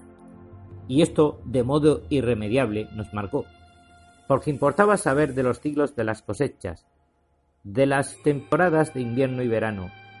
Importaba conocer la recolección adecuada de plantas que aportaban curaciones y la magia de los druidas. Pero no quedó todo ahí. Con seguridad y gran destreza, el sabio, bien informado, se situó aquel día lejano, un 21 de junio, en un punto determinado de Stonehenge, invocando al sol quizás cantando plegarias e invocando ancestrales dioses y espíritus. Y así durante miles de años, druidas, chamanes, espiritistas, hechiceros, lanzaron en el vacío del tiempo y el espacio multitud de conjuros, hechizos, rezos y sortilegios, unos pretendiendo atar al sol, otros pretendían que el movimiento del sol al año siguiente mostrara prosperidad y alejara las catástrofes, hay además quienes aseguran que aquella noche, también la más breve del año, se reunirían junto al fuego sagrado para traer las mejores energías, brujas y brujos, construyendo una noche de magia y mito ancestral, que aún perdura en un apartado rincón en medio de una sociedad tecnócrata y escéptica. Pero, ¿qué nos queda de todo esto? ¿Se ha borrado definitivamente la noche de los tiempos? A pesar de todo, y de los numerosos nombres que les dimos, Ra, Sol Invictus, Inti, nuestra estrella sigue siendo muy importante para nuestra vida. Y por eso esta noche hablamos del evento llamado solsticio de verano.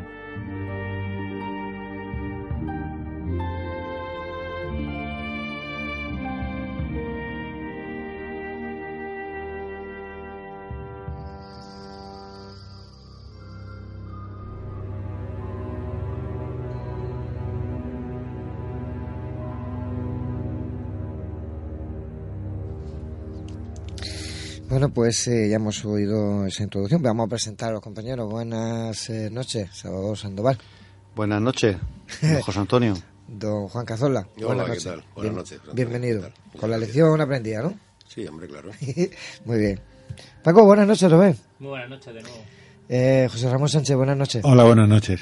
Yo te voy a soltar la primera pregunta, ya que has hecho tú la introducción. Mm, vamos a ver, en casi todas las civilizaciones han marcado los solsticios tanto de verano como de invierno. Y han marcado. ¿Por qué son importantes? ¿Por qué todas las civilizaciones y en diferentes eh, eh, eh, épocas y, años marcan ese tipo de, de, medida astronómica? Paquito, te tocó. Pues la, importancia es ancestral. Yo creo que un poco en la introducción aclaran un poco el por qué el ser humano desde la antigüedad se fijaba y, y por qué usaba, usaba este evento tan importante y que aprendió desde un primer momento en la prehistoria colocando postes en círculo o piedras en círculo. Todos conocemos Playa Nasta, no solamente Stonehenge, Playa Nasta en Egipto, hará unos 5.000. Hay quien habla de orientaciones de hace incluso que podrían marcar periodos de hace unos 15.000 años, como se propuso en Tiwanaku. Eso sí que es impresionante. Y está calculado por errores, aunque en realidad puede ser trasladarse hacia acá en el tiempo, corregida la teoría de Pornagi en unos 12.000 años. Es decir, desde la muy remota antigüedad el ser humano aprendió que el Sol tenía unos ciclos y esos ciclos, conjunto con la Luna, ayudaban a, avisar, era un calendario, era la única posibilidad, no existía el reloj ni el calendario, la única manera era mediante esas piedras averiguar pues cuándo iba a, llegar la, estación propicia para la cosecha, el fin del frío, el fin de tal vez mm, el comienzo de las venidas de las manadas de incluso de mamú, en, la prehistoria estuvimos también cazando aquellos animales que al final se extinguieron. No es ningún absurdo pensar que todo esto servía para un propósito eh, astronómico, pero también hay ese, ese pretendido esa pretendida finalidad religiosa o mística que esta noche también tratamos de, encontrar. Bueno, pues esta noche, evidentemente, el protagonista de, la noche va a ser el Sol y la relación que tiene con, con los ciclos vitales en el planeta Tierra. Yo partiría diciendo de como, como iniciación a la noche, a lo que a la temática, pues el Sol el Sol nos está iluminando hace ya 4.650 millones de años. Y, es lo que hace que la vida funcione en el planeta Tierra. Eh, es, algo primordial. Se espera que siga irradiando unos 7.000 años. El, Sol se encuentra en el, ¿Se me oye bien? Se encuentra, el Sol se encuentra en, el, en el brazo de Orión y, está en la Vía Láctea y estamos a unos 28 millones de años luz del centro propio de la galaxia. Y se espera que siga brillando y llenando de energía el planeta Tierra unos 7.000 millones de años más. No sé yo si habrá hombres por entonces o si la cosa seguirá como hasta ahora. Para muchas culturas el solsticio de verano, aparte de tener un carácter astronómico, tiene una simbología relacionada con el renacimiento de la Tierra y el, se representa el triunfo de la vida sobre la muerte, la guerra de la luz y la oscuridad. No en vano, Platón decía que el sol es la representación más evidente de la idea del bien y de la divinidad. Así que hace más de 5.000 años que, como ha dicho antes Paco, que el ser humano se plantea el hecho de cómo afecta el sol a las sociedades, a las cosecha, a los ciclos vitales. Y a mí me gustaría que esta noche eh, planteáramos la cosa, por ejemplo, enfocándolo como mm, las diferentes culturas a lo largo de la historia, las diferentes civilizaciones, cómo se tomaban ellos el solsticio de verano y de qué manera lo celebraban, a modo anecdótico, para hacer un poco más amena, si cabe, la, charla nocturna. Sí. Mm. los micros, ¿eh? Mm, efectivamente, el solsticio de verano es una fecha que, a todas las civilizaciones, digamos, la tenían marcada, la han tenido marcada. ¿Por qué? Pues, pues por la doble significación. En primer lugar, había, había que buscar, mm, digamos, una referencia anual en el calendario.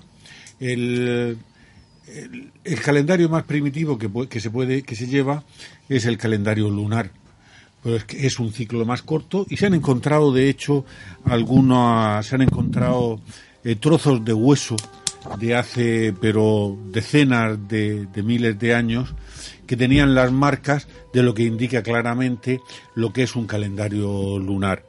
la luna tarda, aunque su ciclo es de 27 días y pico, pues tarda prácticamente 30 días en, pasar, digamos, de, de luna llena a luna llena eh, pero, pero claro, eso plantea un problema. Puede ser muy cómodo para orientarse en un primer momento, pero, pero posteriormente comienzan a, faltarte o a sobrarte días. Tú tienes 350 y tantos días en un año cuando nuestra la Tierra tarda 365 días y un poquito más en dar una vuelta alrededor del Sol. Entonces, eso pues no te cuadra. No tenemos, hay, hay varios fenómenos astronómicos eh, con duraciones que no cuadran ninguna con la otra.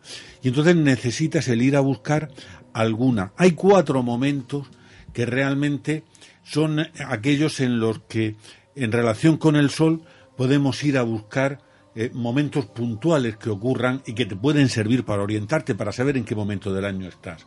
Son los dos solsticios, el solsticio de, verano que ocurre pues hoy, precisamente, ha sido esta mañana, el solsticio de verano en torno al 20-22 de, de junio, en el que los días en el hemisferio norte, los días son muy largos y la noche es la noche más corta. En el hemisferio sur ocurre al revés. El otro solsticio es el de invierno del hemisferio norte, que ocurre allá pues lo mismo, en diciembre, por el 20 algo de diciembre, y que es el de verano en el hemisferio sur. Y luego están los dos equinoccios, equinoccio, bueno, solsticio, por decirlo, viene de sol quieto, porque da la impresión de que el sol para su movimiento aparente en el cielo en, un en esos días, y los equinoccios en los que los días y las noches duran exactamente igual, que son el en torno al 20 de marzo y en torno al 20 de septiembre. Eh, son las dos fechas en las que duran lo mismo y además en todos los sitios, en todos los puntos de la Tierra, el día y la noche duran igual. A partir de ahí comienzan a diferenciarse. En diferentes culturas han cogido diferentes momentos para esto.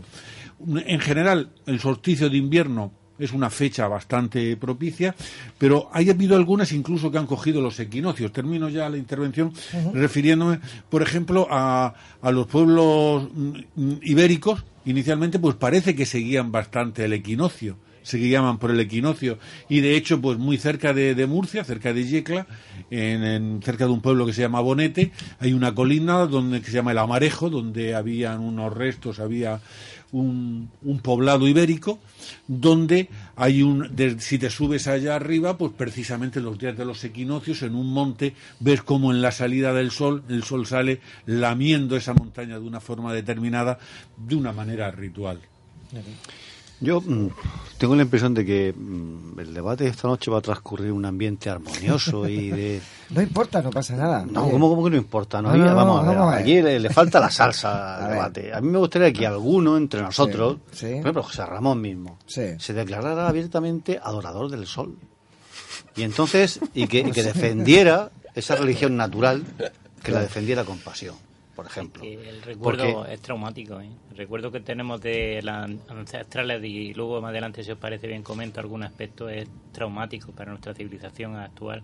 somos súper tecnológicos, somos súper escépticos y para colmo, aquella, aquellos, no quizás aquí en el Mediterráneo, la cuenca del Mediterráneo, aquí en la cultura íbera, la cultura tartésica, pues quizás no fuera tan traumático, pero en el Intihuatana, en Perú, eh, el imperio inca, el día de atar el sol, la fiesta del Inti Guatana, que significa atar el sol, aquella fiesta incluso iba acompañada de sacrificio humano, es decir, y, y los pueblos de alrededor realmente obligados a asistir a esa fiesta y estaban deseando quitarse a los incas de encima para poder, digamos que ha quedado un residuo de, en el pasado siempre nos queda un residuo ancestral, pero no siempre es positivo, no todo es como en Stonehenge, alegría, cánticos, celebraciones, ritos mágicos, todo positivo, sino que en algunos aspectos culturales fue tremendamente traumático para ciertas Bueno, en, en Stonehenge se han encontrado enterramientos y probablemente sean enterramientos pacíficos, pero... pero, están enterrados. Probablemente. No, no, eso quiere decir eso. Eh, evidentemente, como ha dicho antes Juan, la importancia del solsticio radica en, el, en la función que tiene el Sol eh, y, y, la influencia en, la vida sobre la Tierra. Es decir, el Sol marca, eh, marca el ritmo de la vida en, en, este planeta. Por tanto, los antiguos lo veían en el cielo, era algo palpable, y veían su influencia y le, empezaron a rendirle culto desde muy temprano. Era una religión natural, porque yo creo que el hombre es, mm, es pagano por naturaleza. Entonces, es, es, ve los beneficios del sol, los nota, ve su influencia, se lo agradece, le rinde culto. Es una religión natural que con el tiempo desapareció, pero ahora parece que se está retomando un poco con determinados movimientos como la Wicca y, en fin, hay cierta resurrección del, del paganismo con, con la eh, con el desarrollo de una serie de rituales durante los solsticios y tal que tocan mucho, pues eso, la entraña a mí de, de la, de la relación que tiene el hombre con la tierra. Por eso a mí me gusta que las cosas se defiendan con pasión. No estamos esta noche como muy demasiado intelectuales. Uno, uno se tiene que declarar eh, pagano, es decir, yo lo voy a defender, una religión natural. Adoremos al sol, como yo oí en cierta ocasión a, a una persona eh, decir en, en la radio, que él ve la, la influencia del sol es palpable. Yo le puedo agradecer al sol sus beneficios, pero a un Dios al que no veo no tengo nada que agradecerle, razonaba aquella persona.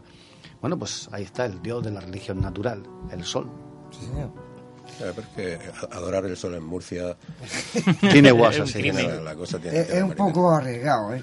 Hombre, a mí me gusta mucho el sol. Yo podría defender al sol. eh, en todos sus términos me gusta. Y aunque estemos en Murcia, eh, con un buen aire, aire acondicionado se, se aguanta el verano, ¿eh? También te lo digo.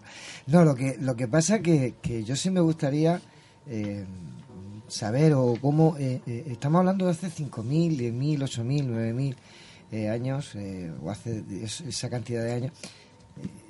Hombre, yo sé que tenían mucho tiempo y que no tenían tanto entretenimientos como tenemos ahora. Pero levantar esa cantidad de piedras y ponerlas en una dirección concreta, yo creo que, por ejemplo, en Stonehenge es complicado. Porque las herramientas no las tenían. Bueno, Bueno, el caso es que lo hicieron. Quiero decir, Sí, sí, no- será complicado, pero lo hicieron. Hicieron, O no sea, es que tendemos, Ya, igual- igual que las cuando cuando la entendemos exactamente, entendemos Claro. cuando vemos que una cosa es complicada, tendemos a pensar que la han hecho los hermanos del espacio. No, no, no, yo, yo los extraterrestres. ahí. Es decir, eh, está está ahí, ¿no? Y se Sí, ve, luego lo sí. hicieron. Aunque Claro. no sepamos cómo, pero lo hicieron. Pero ¿cómo lo hicieron? Bueno, eso es eh, ahí está, eso es lo que hay que investigar, lo que hay que averiguar. Es que pero lo tampoco- hicieron. Ya, pero es que tampoco me vale el que está ahí y, y punto. Lo hicieron porque podían, si no, no lo hubieran hecho. desde luego sería una cultura muy natural, muy ecologista. Nosotros estamos mirados, y comento esto por el sentido en que nos afecta, en que nosotros lo vemos retrospectivamente. Desde nuestro punto de vista, ya lo hemos hablado muchas veces aquí, eh, hay una época donde el ser humano moderno eh, quiere abandonar esa, esa tecnocracia, esa sociedad tan materialista y volver a las raíces. De alguna manera comenzábamos a renunciar a, a las religiones mayoritarias. Una vuelta a la, Occidente a la naturaleza. un retorno a esa naturaleza. Pero no olvidemos que para hacer un Stonehenge o para hacer un Tiwanaco se necesita también una sociedad súper estructurada y súper organizada. Decía un señor que vive en la naturaleza, que más allá de, de- nos, nos tendemos a pensar que, la, que en esta fase de la prehistoria, tal vez en el Neolítico o tal vez Stonehenge y algunos monumentos sean, por, como he dicho antes por la teoría de Pornaski, muy anteriores al Neolítico. Sí. Esto es sorprendente. Ahí tenéis Globek Tepe, que parece ser que esos pilares de Globek Tepe también cumplen una función de orientaciones astronómicas. Y se encontró una gran cantidad también de personas sacrificadas o asesinadas o muertas en guerra. Cadáveres allí, por lo que tú decías, José Ramón, ¿no? De, de encontrar restos humanos en circunstancias violentas. Es decir, tendemos a pensar que el pasado eh, ha sido una bolsa de aceite y que todos eran felices, que cazaban un par de mamú al mes para mantenerse, hacían sus pieles, todos vivían a son de la naturaleza y no están así. Mm, Yo veo una, yo de dibujo esta, esta época, quizás sí la importancia, sí coincidimos en el estudio que hacemos del, del, en la cultura occidental pagana del druida, nuestro chamán, nuestra versión chamánica del druida occidental, eh, refleja un poco en la, en la caricatura y Obelix con el druida Panorami, pero, pero viéndolo de un punto serio, es un señor que tenía conocimientos de hierbas, conocimientos medicinales, aplicaba su ciencia, su corta o, o larga ciencia, la aplicaba en el entorno social y esto era muy importante para, para ellos desde, desde el Neandertal. En Neandertal eh, se ha descubierto que les acompañaba un personaje femenino con una bolsa de hierbas, con una saquita, una teleta de hierbas curativas. Es ya había una intención en el pasado de este personaje, de, de, de- de- que existiera alguien que tuviera una magia, un cierto poder, eh, una cierta, eh, lo que más adelante vamos a llamar religión. Y esto es lo que vemos en Stonehenge, que ya existe una capacidad de concentración de personas, porque aparte se han encontrado restos de un comercio sólido. Había un comercio enorme, aquí tenemos, no tenemos que en Stonehenge, tenemos aquí la Catedral del Neolítico, que le llaman ahí en Málaga, ¿vale? Que, que, que es una construcción asombrosa y que demuestra que, que, la, que la cultura europea ya existía una, una unión de mercado europea hace miles de años. Sí, bueno, ah, comentaba a Salvador quiénes, quiénes puedan ser adoradores del sol. No lo sé, fuera de la dificultad de serlo en Murcia, efectivamente. eh, eh, yo lo sería, porque creo que porque creo que efectivamente es una religión natural. Es lo que te pide, la- el, el sol es lo que te está dando la vida. Y además, el, el sol está mm, en la, en la Tierra tenemos mm, tenemos quitando la franja central eh, tenemos estaciones y tenemos momentos en los que tenemos mucho calor pero tenemos otros momentos en los que pasamos frío en los que el sol parece que se esconde en los que a los árboles se les caen las hojas en los que creemos que vamos a morir y luego a partir de un determinado momento pues el sol vuelve a crecer y los árboles a los árboles les vuelven a salir hojas. Yo creo que cualquiera que tenga quizá un árbol en su casa, un árbol al que se le caigan las hojas, probablemente todos los años tenga ese cierto sufrimiento de en un momento determinado dudar de si el árbol va a brotar o no y luego parece que resucita de nuevo, ¿no? Entonces, claro, eso es el sol. el sol es adorable, el sol es adorable en ese sentido.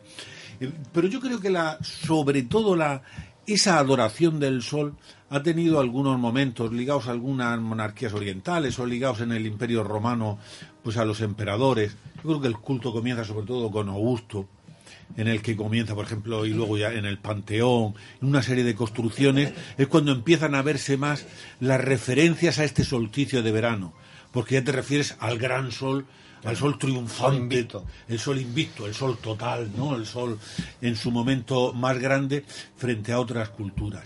Otro momento anterior, y a mí me gustaría, si podemos ahora después hablar sobre él, es sobre Stonehenge, porque ahí nos podemos ir varios miles de años atrás y ver cómo se determinaba el sol, cómo se determinaba el solsticio y una serie de, de referencias de lo más interesante. Pero mm, si me acabo de ocurrir una pregunta eh, a, propósito de Stonehenge. Se pronuncia así, ¿no? Stonehenge. Mm, yo en su momento leí que esas piedras se, mm, las encontraron en el suelo y alguien las levantó caprichosamente. ¿Eso es cierto, Paco? No. ¿O, están, o, desde el principio está, tuvieron como están a ahora. ver, a ver, voy a, voy a, voy a puntualizar. ¿Y qué, propósito tienen? El, ¿Las piedras están colocadas así por algún sentido determinado? Arquitectónicamente, desde el punto de vista de la arquitectura y la ingeniería, Stonehenge tiene sus misterios y no están resueltos. Todavía no está claro cómo es posible transportar esas piedras desde su cantera a 450 kilómetros de distancia. Pues igual que la de Egipto, no te complique la vida, hombre. Eso por no hablar, bueno, hay dos tipos de piedras. Sabemos... Quizá la cantera estuviera más cerca. O sea, eso ya es un reto, es un desafío para la época porque porque hoy en día tenemos una ingeniería y una física que, que, evoluciona mucho y, ha estudiado y tú se lo planteas hoy en día un ingeniero moderno y te dice que, es un problema. Simplemente lo dejo ahí, ya si, porque entrar en profundidad no vamos a tener tiempo ni el plan, pero vamos a enfocarlo desde el punto de vista que ya de por sí construirlo fue un problema.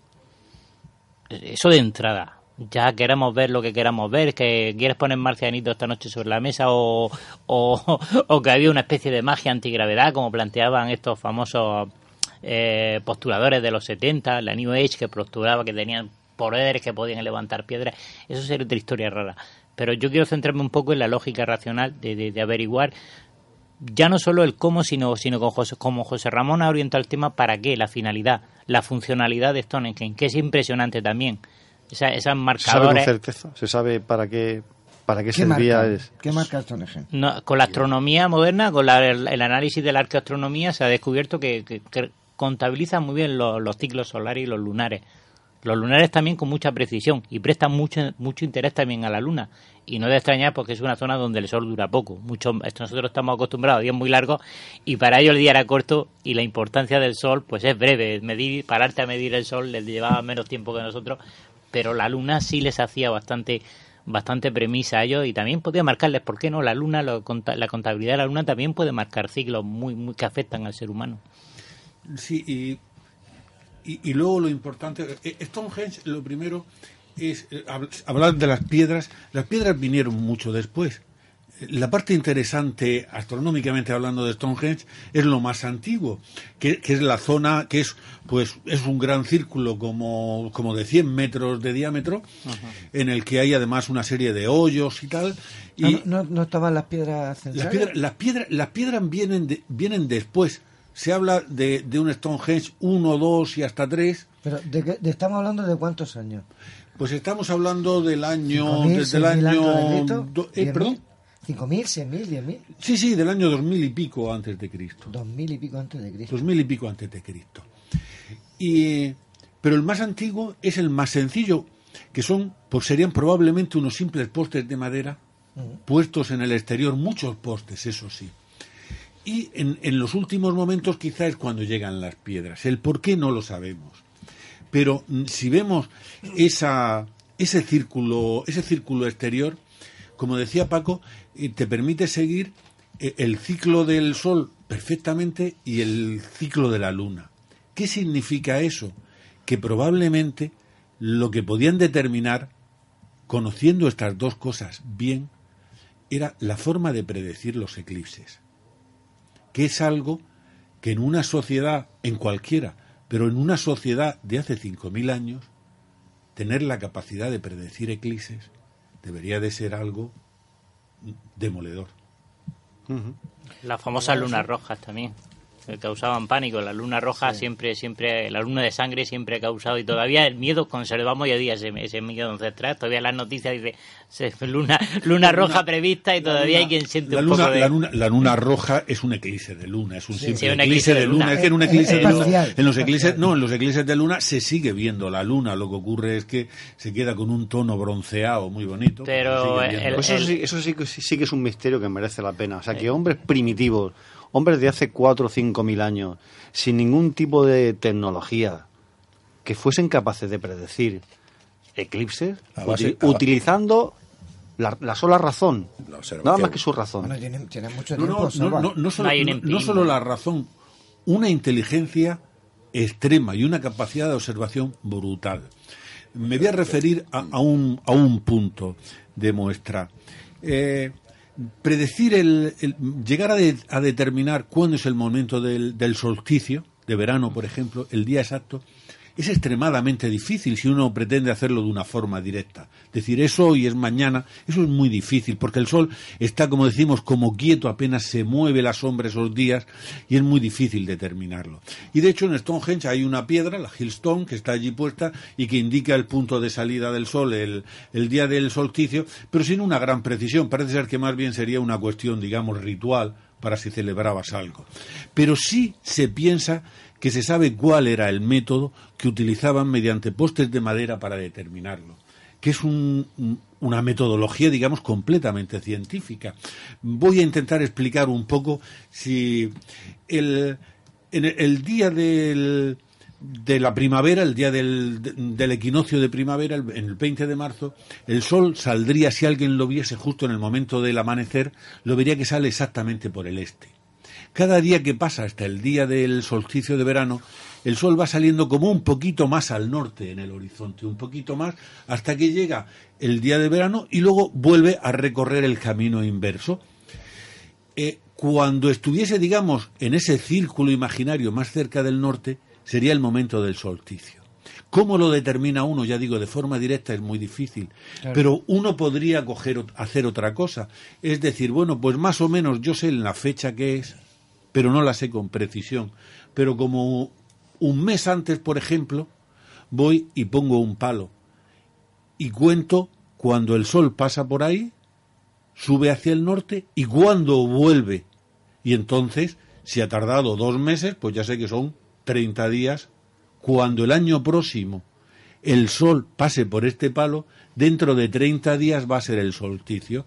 En Stonehenge está eso y no solamente uno, hay varios postes puestos a intervalos regulares que probablemente les permitían Marcar eliminar el error o que si un día estaba nublado cuando pasaba por ese poste lo pudiesen hacer. O sea, indica un nivel de inteligencia extraordinario. Contabilizar ciclos, com- hemos hablado de contabilizar ciclos complejos de la luna, esa luna, esa luna que tenemos a lo largo del mes, la posición, las cuatro posiciones de la luna cada semana, la luna tiene una posición de puesta en el horizonte diferente, los ciclos de 18 años eh, eran capaces de contabilizar ciclos, pero como con la finalidad eh, quizá un poco mm, vista por el, por el hombre moderno, vamos a caer en el tópico otra vez de cómo lo vemos los, los hombres modernos, que no solamente estaba ahí eh, aquel día el, el chamán, el hechicero, con sus ritos, no solamente habría ese intento o, es- o ese logro de magia, también había una influencia sobre el pueblo, aquella sociedad estaba influenciada directamente, Stonehenge, eh, Tiwanaco, estarían marcando a los habitantes unas influencias tremendas en la conducta, es decir, causarles el miedo. La luna roja esta noche, el eclipse era terrible, el eclipse para la sociedad antigua tanto de sol como de luna, predecía el fin del mundo, pero era considerado como un algo catastrófico. Muchas culturas reaccionaban de, de, de, de, modo ante una eclipse, echaban a correr, abandonaban las casas, se asustaban, eh, eh, perdían el control. Las calles, porque una vez que había pasado a los pocos minutos después el, eh, el efecto de la eclipse y volvía a iluminar el sol, iba volviendo a poco la tranquilidad, pero causaba pánico en muchas culturas.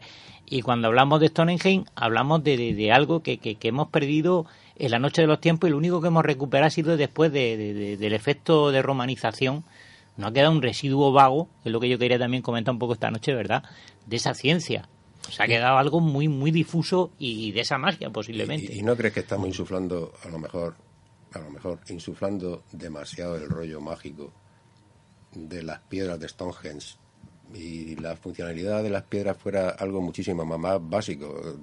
El hombre necesitaba medir sus tiempos para solucionar los problemas eh, siendo cíclicos vitales de sequía, lluvia, en fin, todo el mundo que rodeaba a Siendo escépticos, sí, pero pero no cabe duda de que hemos heredado algo. Hemos al, al, al, pasar el tiempo y al ir perfeccionando el sistema de medición, se van amplificando y ampliando las estructuras de pensamiento y se van adaptando y utilizando para diferentes cosas, entrando ya los ritos, las religiones y los manejos de ciertos, ciertas mediciones de los astros para asustar a determinados sectores de la población manejando eso, por lo de, lo de los eclipses, por ejemplo, que tú comentabas. Sí. Pero, pero claro, fíjate el detalle, creíamos que fue hace 5.000 años en Stonehenge, sin embargo, vuelvo a repetir, aparece Globek TP y resulta que no fue hace en el 5.000 antes de Cristo, sino que esto ya venía pasando desde miles de años atrás, desde posiblemente 15.000 años antes de Jesucristo, con lo cual se nos derrumban los esquemas esta noche. Esa sociedad asustable o asustadiza estuvo en Globek TP, dejó montones de cadáveres enterraban, esto es lo más, lo más impresionante, enterraban, eh, eh, abandonaban aquella construcción que ya era, era algo recio de hacer y volvían a, enterraban aquello y parece que olvidaban aquello volvían a, realizar otra construcción encima. Eh, eh, es una especie de tarta, de templo, ¿vale? En tarta de boda, que con diferentes pisos y, y, y, vas desde arriba, desde el 6.000, 7.000 antes de Cristo y vas excavando el arqueólogo y se encuentra con una capa de 15.000 años de antigüedad. Algo impresionante que para nosotros no tiene ningún sentido, con restos de, de, gran violencia humana, con restos de haber habido en unas pilastras de piedra muy bien talladas, haber restos de, cerveza. De lo que nosotros, la fermentación de la cebada, parece ser que por allí circuló eh, el, eh, el famoso lúpulo y esto estamos hablando de, de, esa fecha. Esto es impresionante para, para intentar comprender esta noche qué es lo que había, cómo sería aquella religión. Eh, una cultura a, la muerte, como se ha pensado a través de, los restos que se, de las tallas de aquellos animales que están en posición de huida en aquellos pilares famosos, pilares humanos, hmm, pilares humanoides. Eh, esto es, para mí esta noche es un verdadero misterio. Es ahí donde reside quizá la importancia de este asunto. Si eran capaces de medir a la luna, el sol y los astros muchísimo antes de lo que pensamos, pues eso es lo que me asombra, después de, la estupenda explicación que daba antes de José Ramón, de, cómo eran capaces, de, usando la inteligencia, una inteligencia que ya tenía muy desarrollada. Eso hace falta una inteligencia muy desarrollada. Y sin embargo, al mismo tiempo, el pensamiento mágico cumplía perfectamente con ese pensamiento, digamos, científico o precientífico, científico en sus albores. Sí, porque la creencia por parte del hombre de que mediante encantamiento y ensalmos puede controlar y puede intervenir sobre la fuerza de la naturaleza, eso es tan, tan antiguo como el hombre. Y al mismo tiempo convivía con esa capacidad de raciocinio, con esa capacidad de deducción que le llevaba a medir los tiempos simplemente porque lo necesitaba para mm, controlar el ritmo de las cosechas, para, en fin, para, para establecer un calendario de lo que era la vida más básica, ¿no? A mí eso sí que me asombra. Y cómo el pensamiento mágico ahí convivía sin, sin ningún conflicto, bueno, aparentemente sin ningún conflicto, no lo sabemos, pero aparentemente era así, ¿no? Con, el, con, un pensamiento ya bastante desarrollado desde el punto de vista científico. Y, eso súmale que la climatología, que no sea como ahora actualmente en, Inglaterra, que te tiras de 30 días y 29 nublados y uno con sol. Espero que hace 5.000 años en mil, ¿no? Por eso la importancia de Stonehenge, porque te puede medir los días cubiertos, como tú has dicho, José Ramón, incluso puedes, puedes, ¿no? Es lo que tú comentabas un Que- poco. Que, puede, que- Sí. que puede, No tomar perderte. pre- puede tomar precauciones. no perderte en la niebla en la noche o, o en- o en la- o la- la- o un día nublado o esa semana cerrada de lluvia con- o de nieve continua que caerían en aquellas latitudes. Estamos pensando que esta gente era capaz de... de- de- de- Pero otra cosa importante que, que no tenemos en cuenta tampoco, por lo que decíais de, de esa dualidad religión-ciencia, es que no había distinción. Ha sido el hombre moderno, creo que desde, el siglo XIX, desde el siglo XVIII, con Newton, con La ilustración. con la ilustración, cuando se sepa- empezó a separar el grano de la paja, a separar la, la fe de la ciencia. Por decirlo alguna Antes convivían perfectamente, no pasaba nada. Un astrónomo podía ser astrónomo y astrólogo para poder comer todos los meses. Es decir, gente como Tycho Brahe, gente como Galileo, tenían que comer y subsistir y comían de la astrología. Ellos cobraban los servicios de astrología, pero eran astrónomos, no se pagaba a un, un profesional de aquellos por ser astrónomo. Es decir, de alguna manera ha habido con- convivencia. Y más en Stonehenge, yo creo que aquello fue mucho más arraigado porque el chamán te cura. Si a ti te, te, te embiste un, un bisonte intentando cazarlo y te hiere, quien te puede cu- curar es el chamán. Quien te, quien te atiende es el chamán. Quien te escucha espiritualmente, de alguna manera, por decirlo, en, los- en los albores de la religión, debía ser el chamán. Sí, de alguna manera está tan vinculado que ha sido hace cuatro días que lo estamos separando todo. Sí, fue cuando se produjo esa escisión. Pues antes, cuando mencionabas tú, tú fíjate si, si, si esto se remonta al albor de los tiempos, que hablando antes de los ciclos lunares, sabes tú que el, el- el- el mundo musulmán el- se rigen por, por ciclos lunares, no por el sol. Y sin embargo, en los bereberes siguen celebrando una fiesta que se llama el Ansara el 24 de junio, que tiene que ver con el sol. Y hacen hogueras, saltan por encima de ellas, impregnan, llenan de humo el ganado para que, para que la, no coja enfermedades y, y no tiene nada que ver con, con los ciclos y con el almanaque suyo. Pero, sin embargo, la fiesta se hace desde tiempos Sí, inmemorables. no puede ser por influencia occidental. ¿no? No, no, no, es ante- Ah, que la tienen ellos la tienen ellos hace- por- luego, luego vinieron las religiones y los, y, y los ciclos y la manera de medir el tiempo, que no, pero ellos el culto al sol ya lo tenían anteriormente. Toda, en realidad todas las culturas, casi todas las de la Tierra, han pasado por el, por, el culto, a- a- no el culto, pero sí eh, han tenido una relación con el sol muy especial porque eh, ha sido es la causa de la vida en la Tierra y eso al ser humano no se le escapa en ninguna época de, de la historia.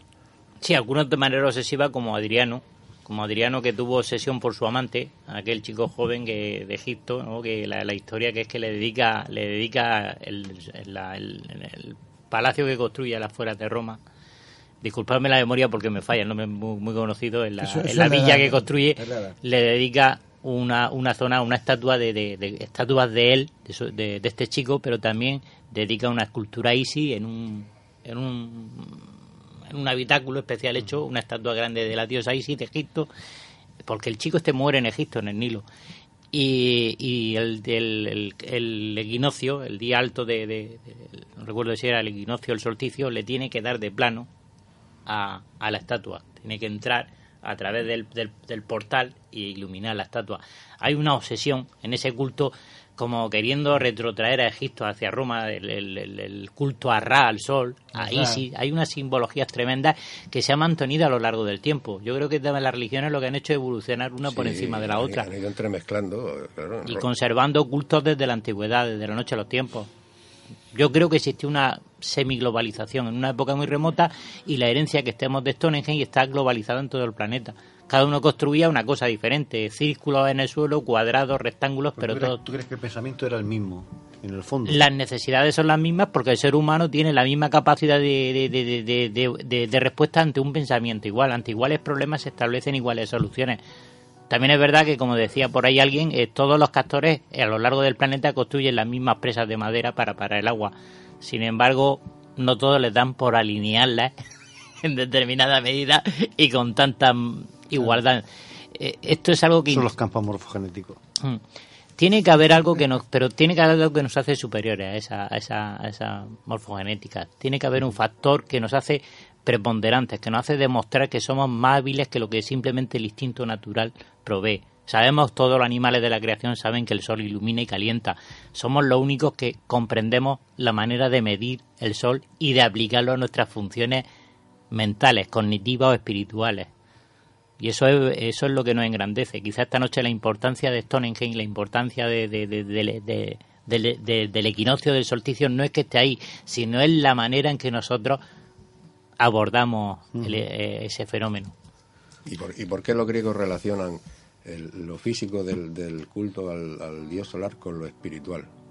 ¿Por, qué los griegos ven, ven el, equinoccio, el, solsticio de, verano, a pesar de que está en su punto culmen, ven como el, sol, o ellos interpretan, eh, con el asunto este de las puertas, interpretan que el sol se va haciendo cada vez más pequeño para poder iluminar desde dentro, esto ya prácticamente filosofía, al, espíritu del ser humano. Eso, eso eh, era la visión de, de los griegos en y lo llamaban la, puerta de los hombres. la, puerta que mm, mezclaba lo divino con lo humano. Igual que el solsticio de invierno era la, puerta de los dioses que estaban en el, en el polo opuesto. Sí, yo quería volver sobre algunas de, de las preguntas que, que, ha hecho Salvador antes, que son muy interesantes y referirme a una realmente la reflexión la reflexión yo la voy a intentar reproducir lo mejor que pueda.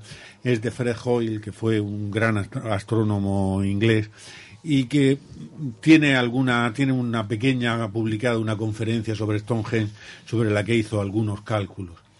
Bueno tengo para, para, para explicar su, su, su reflexión tengo que decir, poner un poquito de base para para la predicción de eclipses, que es lo que pensaba Fred Hoyle que, era la función de Stonehenge, necesitas saber el movimiento del Sol, necesitas saber el movimiento de la Luna y necesitas conocer algo más. cada, los eclipses se producen eh, cuando un eclipse de Sol se produce cuando la Luna está entre, entre el Sol y la Tierra. Tiene que ser es un, en una luna nueva. Pero no en cada luna nueva se produce un eclipse de sol, sino solamente de vez en cuando. ¿Por qué? Porque eh, la luna tiene otra, una inclinación en su órbita y tienen que cuadrar las órbitas del sol y de la luna de tal forma que cuando, cuando encajan es cuando si se produce además una luna llena o, o una luna nueva, al mismo tiempo se produce el eclipse. Son, se, le vienen, se le llaman los nodos lunares son los puntos en los que, en los que eh, coinciden, en los que se cruzan las órbitas del Sol y de la Luna. Cuando se produce uno, cuando eh, en un, como digo, en uno de estos nodos, el Sol o la Luna se apagan, desaparecen.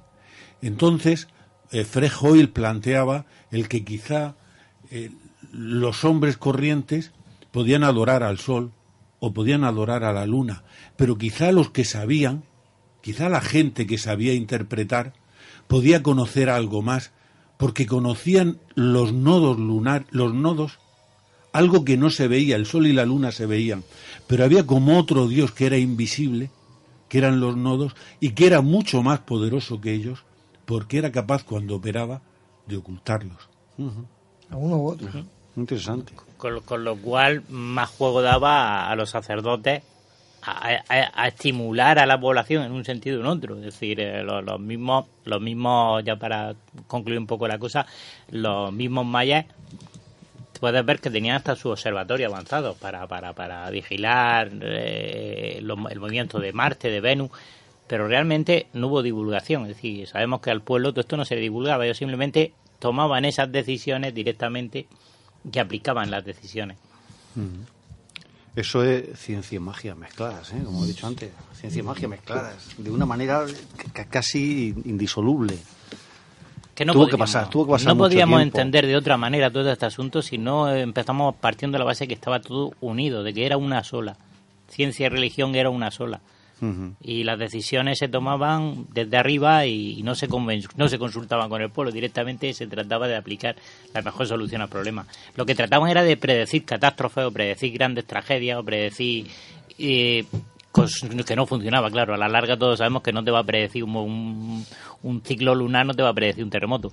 Sí, pero también se dan cuenta de que a veces lo invisible, esos nodos de los que de los que sí, sí, eso es interesante, ejerce una influencia mucho mayor que lo visible. Sí. Fíjate cómo eran capaces de darse cuenta de estas cosas. ¿eh? Sí, porque tratabas de prever lo impredecible, porque tú realmente no vas a predecir eh, esa, esa oscuridad mental, ¿verdad? Esa falta de, datos, pues, pues, estimula mucho más que, el tener todo observado. Pues la verdad que entre nodos y solsticio, equinoccio, piedras levantadas que no sabemos cómo le hicieron ni, ni, cuándo, diferentes continentes, diferentes civilizaciones, seguirá siendo un, misterio y, creo que estamos en el 2018 y seguirá siendo un misterio eh, dentro de mil años. Antonio, ¿hasta aquí hemos llegado? Pues sí, José Antonio, además seguirá siendo un misterio. Gracias a eso, pues podemos seguir hablando y pues, podemos seguir disfrutando pues de las opiniones de nuestros compañeros, de nuestros contertulios. Como bien dices tú, hasta aquí hemos dale las gracias que, han venido hoy. Por supuesto, muchísimas gracias a todos por estar como siempre aquí, pues compartiendo su sapiencia y también, lógicamente, a todos nuestros eh, nuestros oyentes. Hay que agradecer a todo el mundo que una noche tan especial hayan estado escuchándonos. Así que dale que nos vamos. Muy bien pues toda la información del programa la podéis seguir en nuestro Facebook, Nemesis Radio. Tenemos Twitter, arroba Nemesis Radio 1, eh, eh, todo en mayúscula.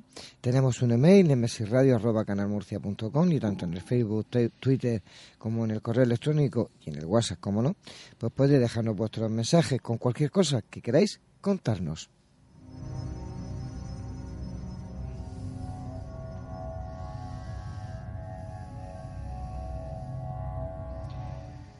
Y como siempre digo, recuerden Nemesis Radio todos los jueves a partir de las 22 horas en Radio Inter 96.8 de la FM en Murcia. Y también aparecemos en el 92.4 de la FM en Cartagena. Los domingos nos pueden escuchar si no han podido el, jueves. En Radio Inter, lógicamente, 96.8 de la FM y en Cartagena 92.4 de la FM pero el domingo también aparecemos en Radio Intereconomía 90.7 de la FM en toda la región de Murcia. Y por internet, pues ya saben, a través de la web www.lainter968.es.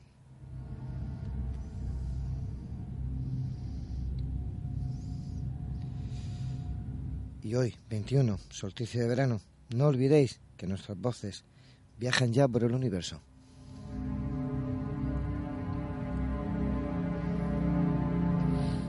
Pues eh, queridos oyentes, como siempre les deseamos que tengan una feliz semana y les esperamos el próximo jueves aquí a las 22 horas en Nemesis Radio.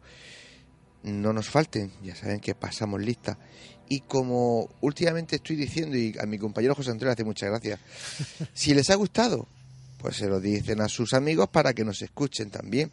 Y cada vez la familia de Nemesis Radio será más grande. Y si no les ha gustado, pues díganselo a sus enemigos y mándenoslo, que nosotros nos encargamos de ellos. Así que buenas noches y adiós.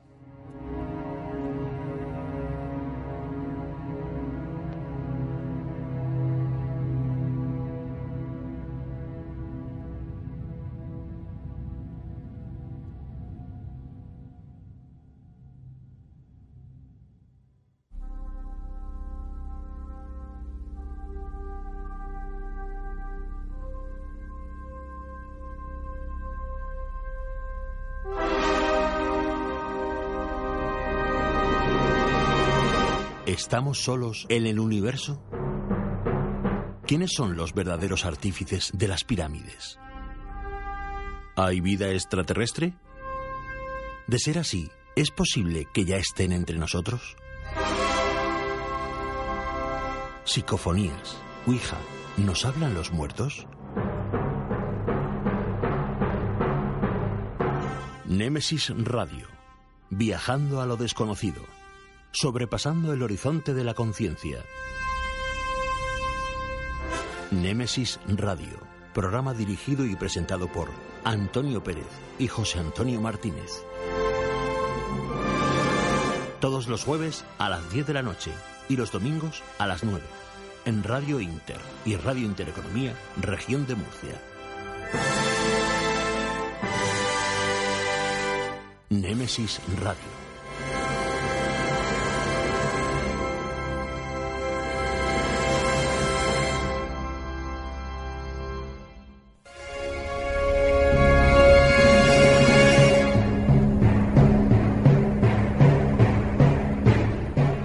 Llega Plastic Murcia, la academia oficial de DJs que hará de ti un DJ profesional. Plastic Murcia, la única academia de DJs con el certificado de reconocimiento técnico oficial de Pioneer DJ. Dale al play de lo que más te gusta. Más info en plasticmurcia.com. No hagas de DJ y sé un DJ. Te proponemos el plan perfecto para esta noche. Una cena en restaurante Llaveo donde disfrutar de su cocina tradicional pero innovadora. Y para continuar la velada con tus copas, Café Lounge Kaizen. La combinación perfecta la tienes en restaurante Llaveo y Café Lounge Kaizen. Llaveo en Plaza del Casino y Kaizen en Calle Mayor 30, La Alberca. Te esperamos.